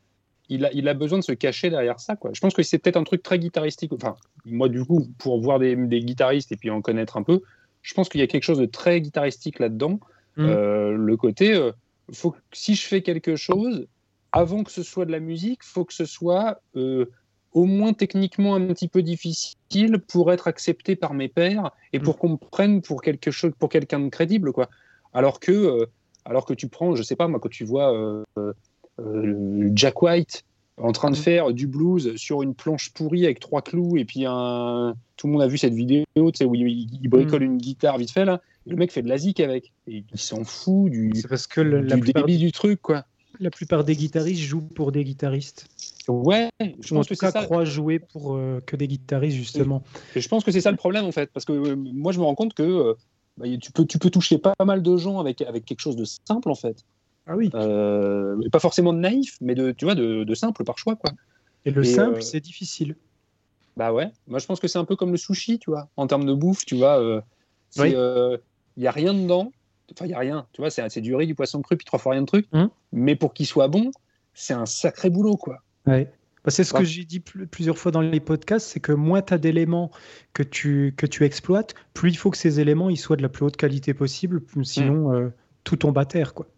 Complètement, complètement. Ça, c'est un, je trouve que c'est des, enfin moi c'est des thèmes qui me qui me passionnent et prendre tu vois votre podcast pour ça il est vachement bien parce que prendre le temps de prendre de la hauteur sur ce genre de thème c'est euh, ça fait du bien je pense mmh. parce que tu as vite fait de tomber en tant que gratteux euh, et si je dis on dit guitariste et Instagram tu as vite fait de tomber dans le dans l'espèce de gouffre de la compète de la, de la mmh. déboule sur le manche où il faut absolument faire des accords super complexes et des enfin bah, tu vois c'est c'est là où c'est bien des fois de, si je reviens sur un peu sur la compo par rapport en lien avec ce que tu dis, mhm. euh, et de, sur le fait de faire simple, des fois c'est bien de revenir à des choses très très simples. Moi je peux donner un exemple concret de comment je pratique par exemple la composition.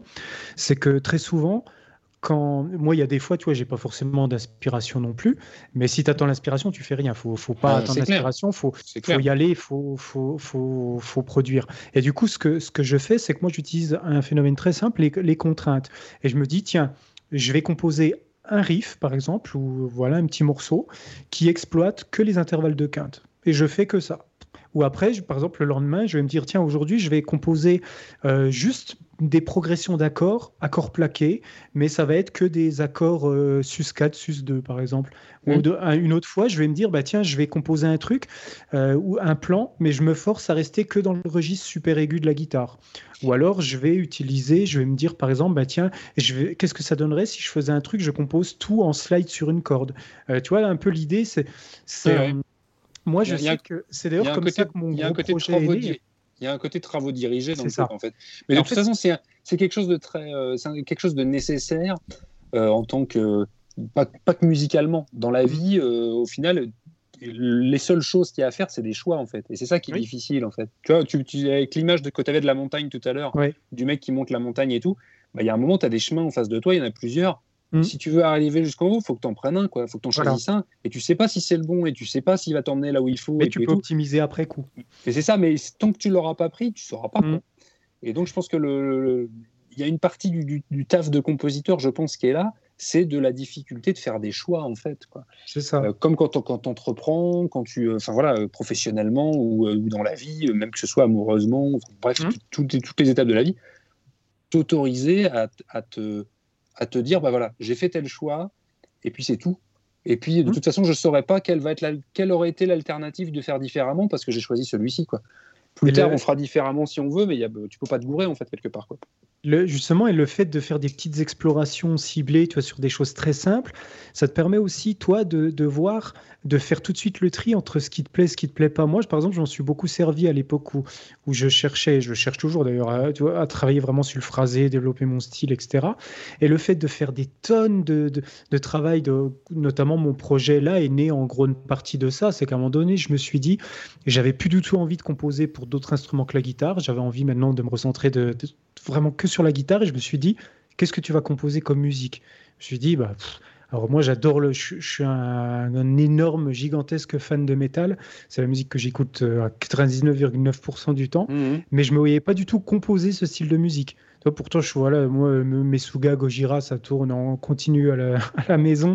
Euh, c'est des groupes que j'adore. Tout le, toi, le courant de Gent, je suis un ultra fan de Gent. J'adore toutes ces musiques-là. Et par contre, je me dis, bah, ouais, je, je sais pas, je le sens pas de, composer ce style musical, ça me parle pas par rapport à ce que j'ai envie de faire. Et je me disais, j'ai pas envie de faire de la compo, je vais mettre une batterie, une basse euh, traditionnelle, euh, type groupe de rock ou machin, ça me parlait pas. Et en fait, j'en suis arrivé, moi, à cette idée-là de, travailler sur les, les micro, les, micro-cellules, parce qu'en fait, ça m'a permis de réfléchir sur mon phrasé, réfléchir sur ce que je voulais faire. Et en fait, ça, ça te permet justement de sélectionner les chemins qui te parlent et ceux qui te parlent pas. Moi, dans toutes les explorations que j'ai pu faire, j'ai vu ce qui me plaisait. Et il y a des choses que j'aurais jamais découvert si j'avais pas fait ce travail-là. J'aurais notamment toute l'investigation que je fais de plus en plus sur les les phrasés à baser sur les cartes, les quintes, etc. C'est quelque chose que je faisais pas du tout il y a encore quelques années avant d'explorer justement en me forçant, en me disant tiens là tu vas phraser que en carte, que en quinte, que en truc comme ça, tu élimines tous les autres intervalles. Mmh. Et ça, je si j'avais continué à faire un peu au feeling comme ça, j'aurais jamais évolué mon phrasé, tu vois, par exemple. Et par contre, il y a des techniques où des fois j'explorais, où je me dis, bon, ça, j'arrive rien à en tirer. personnellement, ça me parle pas. Donc, je sais que je le mets de côté. C'est un chemin que je n'emprunte plus. Et je, fais comme ça des petits tris. Et en fait, quand tu le fais de manière ciblée sur des micro-éléments, des, et sans te mettre de pression, sans te dire, je vais composer un morceau entier, mais tu te dis, je fais un petit riff de quelques secondes ou un petit morceau de 8 mesures, c'est tout à fait gérable. Et, euh, euh, et, ça permet vraiment les formes courtes. En fait, c'est souvent ça. Ça permet d'explorer une idée. Parce que généralement, une forme courte, c'est ça. C'est as une idée principale parce que c'est trop court pour euh, généralement une forme courte. C'est ce que je veux dire. C'est genre 8 mesures ou, en tout cas moins d'une minute. Tu vois, genre 30 secondes, quelque chose comme ça. Tu n'as pas le temps de vraiment développer, de faire beaucoup de variations, etc. Tu as généralement donc une idée principale que tu vas explorer. Et ça te force à, euh, même sur une forme courte de 30 secondes, tu peux développer un début, un développement, une conclusion, des choses comme ça. Et en fait, ça te permet de tester des techniques de composition, ça te permet de tester des stratégies de structure, etc., à toute petite échelle, un peu euh, comme un prototype. Et après, tu peux le mettre en pratique sur des plus longues compositions parce que tu auras déjà expérimenté tel truc, tu sais, ouais, ça, ça marche, ça, ça marche. Et après, tu l'appliques à plus grande échelle de manière beaucoup plus simple. Mais du coup, ça permet de choisir tes chemins. Quoi je, vois l'approche un peu, un peu comme un dessinateur, tu vois, qui sent. Bah, aujourd'hui, je vais m'entraîner à dessiner des mains. Oui, par exemple. Il remplit, sa feuille avec des mains dans tous les sens, pliées, ouvertes. Euh, enfin, bref, on a déjà tous vu ça euh, ici ou ailleurs. Euh, la feuille en, elle-même, elle vaut rien. Par contre, le mec, la prochaine fois qu'il va dessiner un, personnage en train de faire je sais pas quoi, la main sera maîtrisée, il saura, il aura eu les idées pour faire et tout et tout. Quoi. Bah, ça, euh, permet vraiment justement d'avoir une, une, tu une réflexion vachement profonde. Moi, je me souviens que mon maître en composition me faisait faire un truc, c'est qu'il me faisait euh, signer sur une feuille. En fait, je prenais des feuilles à quatre, et en fait, il me disait de m'entraîner à faire des signatures, parce que c'était par exemple pour signer euh, une signature d'artiste, tu veux, pour signer des partitions ou signer, voilà, pour des, des créations, etc. D'apprendre à signer comme font les peintres sur leur toile, etc. Et en, mhm. en, fait, comme ça, j'en ai des, j'en ai des, des pages et des pages et des pages. J'ai fait ça sur des dizaines et des dizaines de pages et je les ai toujours et je vois toute l'évolution qu'il y a pu avoir entre la première signature que j'ai fait les premières fois, qui était pas du tout assumée. C'était un truc tout rikiki, c'était mal maîtrisé. Tu voyais qu'à chaque fois que je refaisais la même signature, c'était jamais exactement la même, il n'y avait pas de consistance.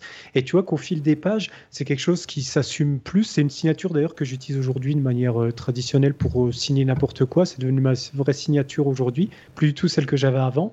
Et du coup, qui est beaucoup plus euh, travaillée. J'ai, tu te rends compte que quand tu répètes le même procédé, tu travailles sur des micro-nuances. Tu vois, tu... Je me souviens que quand je faisais mes signatures, c'était vraiment un rituel. Tu vois, je prenais le temps avant chaque signature de me concentrer pendant quelques secondes pour faire le geste, un peu comme les calligraphes chinois où vraiment ils te font un geste euh, parfait en une fois, mais il y, a une forme de concentration avant. Euh, et du coup, c'est ça, tu vois que tu, travailles au niveau de la pression que tu fais avec ton crayon, tu travailles au niveau de l'amplitude du geste, tu travailles à des niveaux imperceptibles auxquels tu réfléchis même pas quand tu fais une signature basique. Et, en fait, si tu mets ça à l'échelle de la, de la musique, quand tu te forces comme ça à travailler juste avec une triade, juste avec un intervalle de, de quinte ou deux, trois intervalles, etc., tu comme, vu que tu élimines tous les autres choix et que tu n'as pas le choix, tu es forcé de te concentrer là-dessus, bah, tu te dis, bah merde, qu'est-ce que je vais faire avec juste deux notes, avec juste un intervalle? Bah, Tu es obligé de chercher des solutions et donc tu es obligé d'aller beaucoup plus loin que ce que tu, ferais naturellement si tu avais plus de choix. Parce que si tu as plus de choix, tu te dis, bon là je tourne en rond avec ma quinte, bah, c'est pas grave, je vais faire une tierce, je vais faire une sixte. Que là, si tu te dis non, tu pas le choix, tu dois rester avec ta quinte, bah, tu dois te creuser la tête pour essayer de trouver une manière de la rendre intéressante pour la dixième fois euh, consécutive. Et ça te force à être créatif, ça te force à, à te concentrer sur des éléments que tu n'aurais pas forcément pensé le faire euh, auparavant. C'est peut-être là où tu vas te dire, bah, tiens, ma quinte, alors comment je peux le faire? Tiens, si je la faisais que sur une corde, et puis tiens, si je les faisais successivement avec, euh, en forme de tapping, et puis si je faisais avec des sauts de corde, et puis si je faisais, tiens, dans le registre aigu, dans...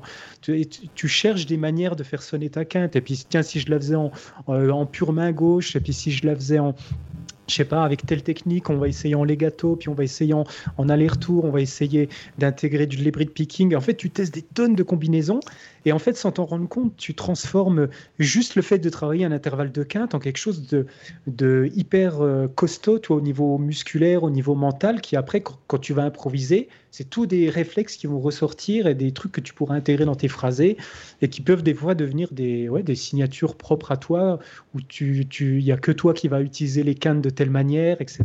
Ça peut être vachement intéressant, quoi. Mais c'est vrai que moi, bon, la recherche du phrasé, moi, ça me passionne. Je pourrais parler de ça pendant pendant dix ans sans m'arrêter. ouais, non, mais c'est, je trouve que c'est un, un, thème qui est vachement intéressant parce qu'au final, c'est un peu ce qui définit un musicien, quoi. Tu vois, la, différence mmh. entre deux musiciens, c'est ça, le, la, vraie touche du musicien et tu reconnais un musicien par son phrasé, son vibrato, son, son toucher, son. Enfin voilà, sauf certains très très bons qui arrivent à, imiter d'autres. Euh, et à se faire passer pour. Mm. Mais euh, je pense à, tu vois, Guthrie Govan, tout c'est pareil. Beaucoup de gens ont entendu ça. Il y a un morceau où il joue, euh, il se fait passer pour Slash, il se fait passer pour tous les grands noms. Mm.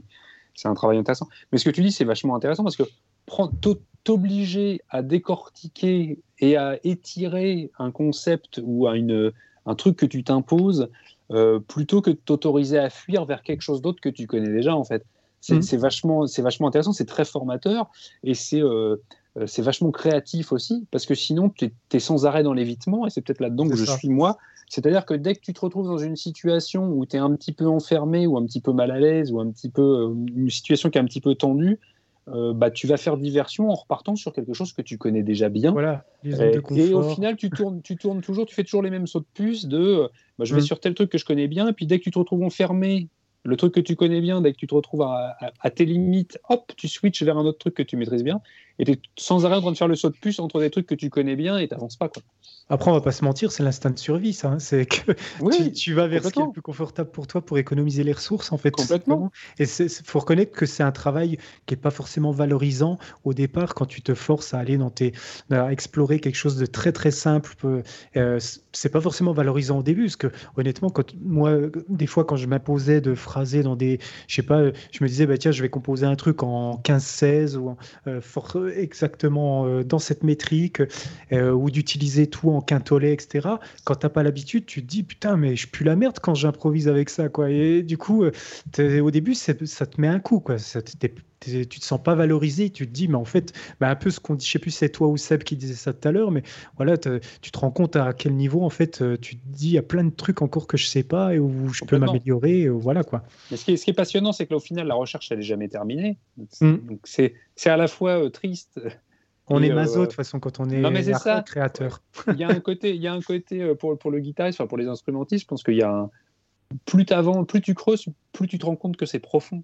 Tu vois, euh, et du coup, il y a une espèce de frustration de dire, bah, de toute façon, j'irai jamais au bout, je saurai jamais tout. Et euh, tout ça, c'est vachement mm. intéressant. Mais il y a un autre truc que Eklund disait, quand il disait qu'il fallait passer du temps et prendre le temps de travailler sur des trucs, même si c'était étrange, même si ça sonnait pas bien ou je sais pas quoi. Et il justifiait le truc de façon rigolote. le, la vraie raison derrière, c'était bah, pour te créer ta, ta patte à toi, il faut, mm. faut, que tu te spécialises sur certains trucs. Et pour te spécialiser sur certains trucs et savoir ce qui te plaît, il faut que tu essayes tous ces trucs et ces machins pour savoir qu'est-ce qui va te plaire et qu'est-ce que tu as envie de, de, de, de, développer. Et il disait, euh, il disait ouais, euh, ouais, ok, ça sonne mal, mais il faut bien que quelqu'un le fasse. tu vois, euh, il a l'air de dire, bah, les autres, ils font de la guitare, mais nous, on est là pour aller défricher, quoi, tu vois. ils sont tous bien, confortablement installés euh, dans la prairie, je sais pas quoi. Bah, nous, on va aller au fond de la grotte pour voir ce qui s'y passe. On va aller au fond de la mer pour voir faut des explorateurs. Mais c'est complètement ça, quoi. Le côté un peu savant fou, tu vois. Euh, je vois, je vois Dr. Dre avec son euh, habillé avec sa, sa, comment s'appelle, sa blouse blanche et tout. Mm. Je pense que c'est complètement dans cette idée-là, quoi. En mode, bah ok, bah, aujourd'hui, on va faire un truc, ça va peut-être nous péter à la gueule bon, bah, on va le tenter quand même parce que voilà, on n'a pas trop le choix, quoi. Il faut bien que quelqu'un s'en occupe, quoi. Ben, sur ce, les amis, euh, ça fait 2h08 de podcast. Euh, je pense que je pense qu'il est temps qu'on raccroche parce que sinon l'épisode va, je pourrais pas le, je pourrais pas le poster en fait. Moi, j'ai une, pensée pour le mec qui est en train de faire son footing et qui attendait la fin du, podcast pour s'arrêter, souffler, boire un coup. Euh, il doit être tout bleu. Je lui souhaite bon courage. clair. Bah, en tout cas, c'était bien cool de, t'avoir sur le podcast. Euh. Avec grand plaisir, quand vous voulez, n'hésitez pas, les gars. De toute façon, il y, a plein de, de thèmes à aborder encore. Euh, je vous en ai donné deux, ah trois. si vous voulez les, les, traiter, moi, ça me ferait plaisir de vous entendre parler de, de, ça. Ce serait, Puis ce serait au top. Et c'est cool d'avoir euh, c'est cool d'avoir un autre intervenant. Voilà, c'est. Tu, tu, tu, peux les rappeler juste ce que tu avais suggéré, ce que j'en ai noté un, c'était celui sur l'aspect sociétal un peu de, de la pratique de, de la guitare, le fait de se forcer à faire des choses dures juste les 20 meilleurs guitaristes. Ah oui, les, 20, meilleurs guitaristes. Les 20 meilleurs guitaristes, faut pas les, faut pas les louper. Celui-là, il faut qu'on le fasse, ouais. Clairement, samedi. Et, euh, et, attention, voilà. Et puis s'assurer que euh, Allsworth ne fasse pas n'importe quoi parce que on soit sûr. Il y a une personne qui a aussi qui a suggéré un truc vachement intéressant, c'est de, de, de, débattre sur le, la différence entre le swag de Malmsteen et le swag de Allsworth. Effectivement. Ah, c'est deux swags différents. C'est deux swags ah différents. Il y en a un qui a un peu un look de, tu vois, de dentiste de campagne. Et mais ça, faudrait presque le faire à plusieurs. Plus, il faudrait inviter, il faut qu'on soit plus, même plus que trois ou quatre, là, je sais pas combien. Ça serait fun. non, non, non, c'est un, un, un, tout autre sujet. Les gars, merci de m'avoir accueilli. C'était super cool de, de, de, passer ce moment avec vous. Ah, merci à toi. Euh, merci les auditeurs de nous avoir supportés jusque-là. et, puis, euh, bah, et puis, on, bah, on, se retrouve dans un prochain podcast. Si des fois vous voulez me voir revenir, n'hésitez pas à me faire signe, ce sera avec grand plaisir. Mais euh, ce sera en attendant, en tout cas, ils peuvent te retrouver. Tu peux redire le nom de ta chaîne, de tes deux chaînes Alors mes, mes deux chaînes, la première c'est Guitar Cook TV. Euh, voilà, donc www.guitarcook.com. Je fais des anti-sèches, des posters, des, bouquins et tout et tout pour pour tricher et utiliser Harmony sans l'avoir étudié. Et puis la deuxième c'est le son c'est dans les doigts. Le son c'est dans les doigts où on parle de matos et on présente des grades, des amplis, des pédales et tout et tout pour toujours quasiment arriver à la même conclusion que euh, le son c'est dans les doigts. Il faudrait qu'on se fasse un podcast avec Gaël et Kevin aussi. On peut, bah, et puis toi, parce que vous êtes un peu, Kevin et, votre duo, Gaël et toi, un peu sur le côté son et euh, justement de matos. Et ça pourrait être intéressant, que, vu qu'on voulait aussi réinviter Kevin, ça pourrait être pas mal de faire un, podcast en grand nombre comme ça. Enfin, je sais pas si la connexion supporterait pour ton enregistrement, c'est, mais je sais pas. Bah, en tout cas, on n'a pas sauté. Hein. Il y a plein de thèmes super intéressants. Tu vois, le, l'affect sur l'instrument, quoi, l'objet. Mm. Euh, est-ce que vous avez une guitare que euh, que si la maison elle brûle, vous allez rentrer dans la baraque pour aller chercher la gratte parce qu'elle est importante ou est-ce que c'est juste un outil? Toutes, ces questions, c'est tellement personnel d'un musicien à un autre. je pense que c'est pareil, c'est des thèmes qui seraient vachement intéressants à traiter. C'est clair. Bon bah sur ce les amis, on saute euh, ce soir, euh, on saute la section lifestyle et la lecture du commentaire, les amis. C'est une fois n'est pas coutume. Par contre, on saute pas les 5 étoiles.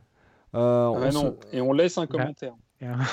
Il y a une petite raclure de. Je viens de voir qu'il y a une petite raclure de bidet qui nous a mis deux étoiles. tu vois non, sérieux? Bah ouais, ouais, tu vois. Donc, euh, petite, petite, petite, euh, petite dédicace à toi, raclure de bidet. Voilà.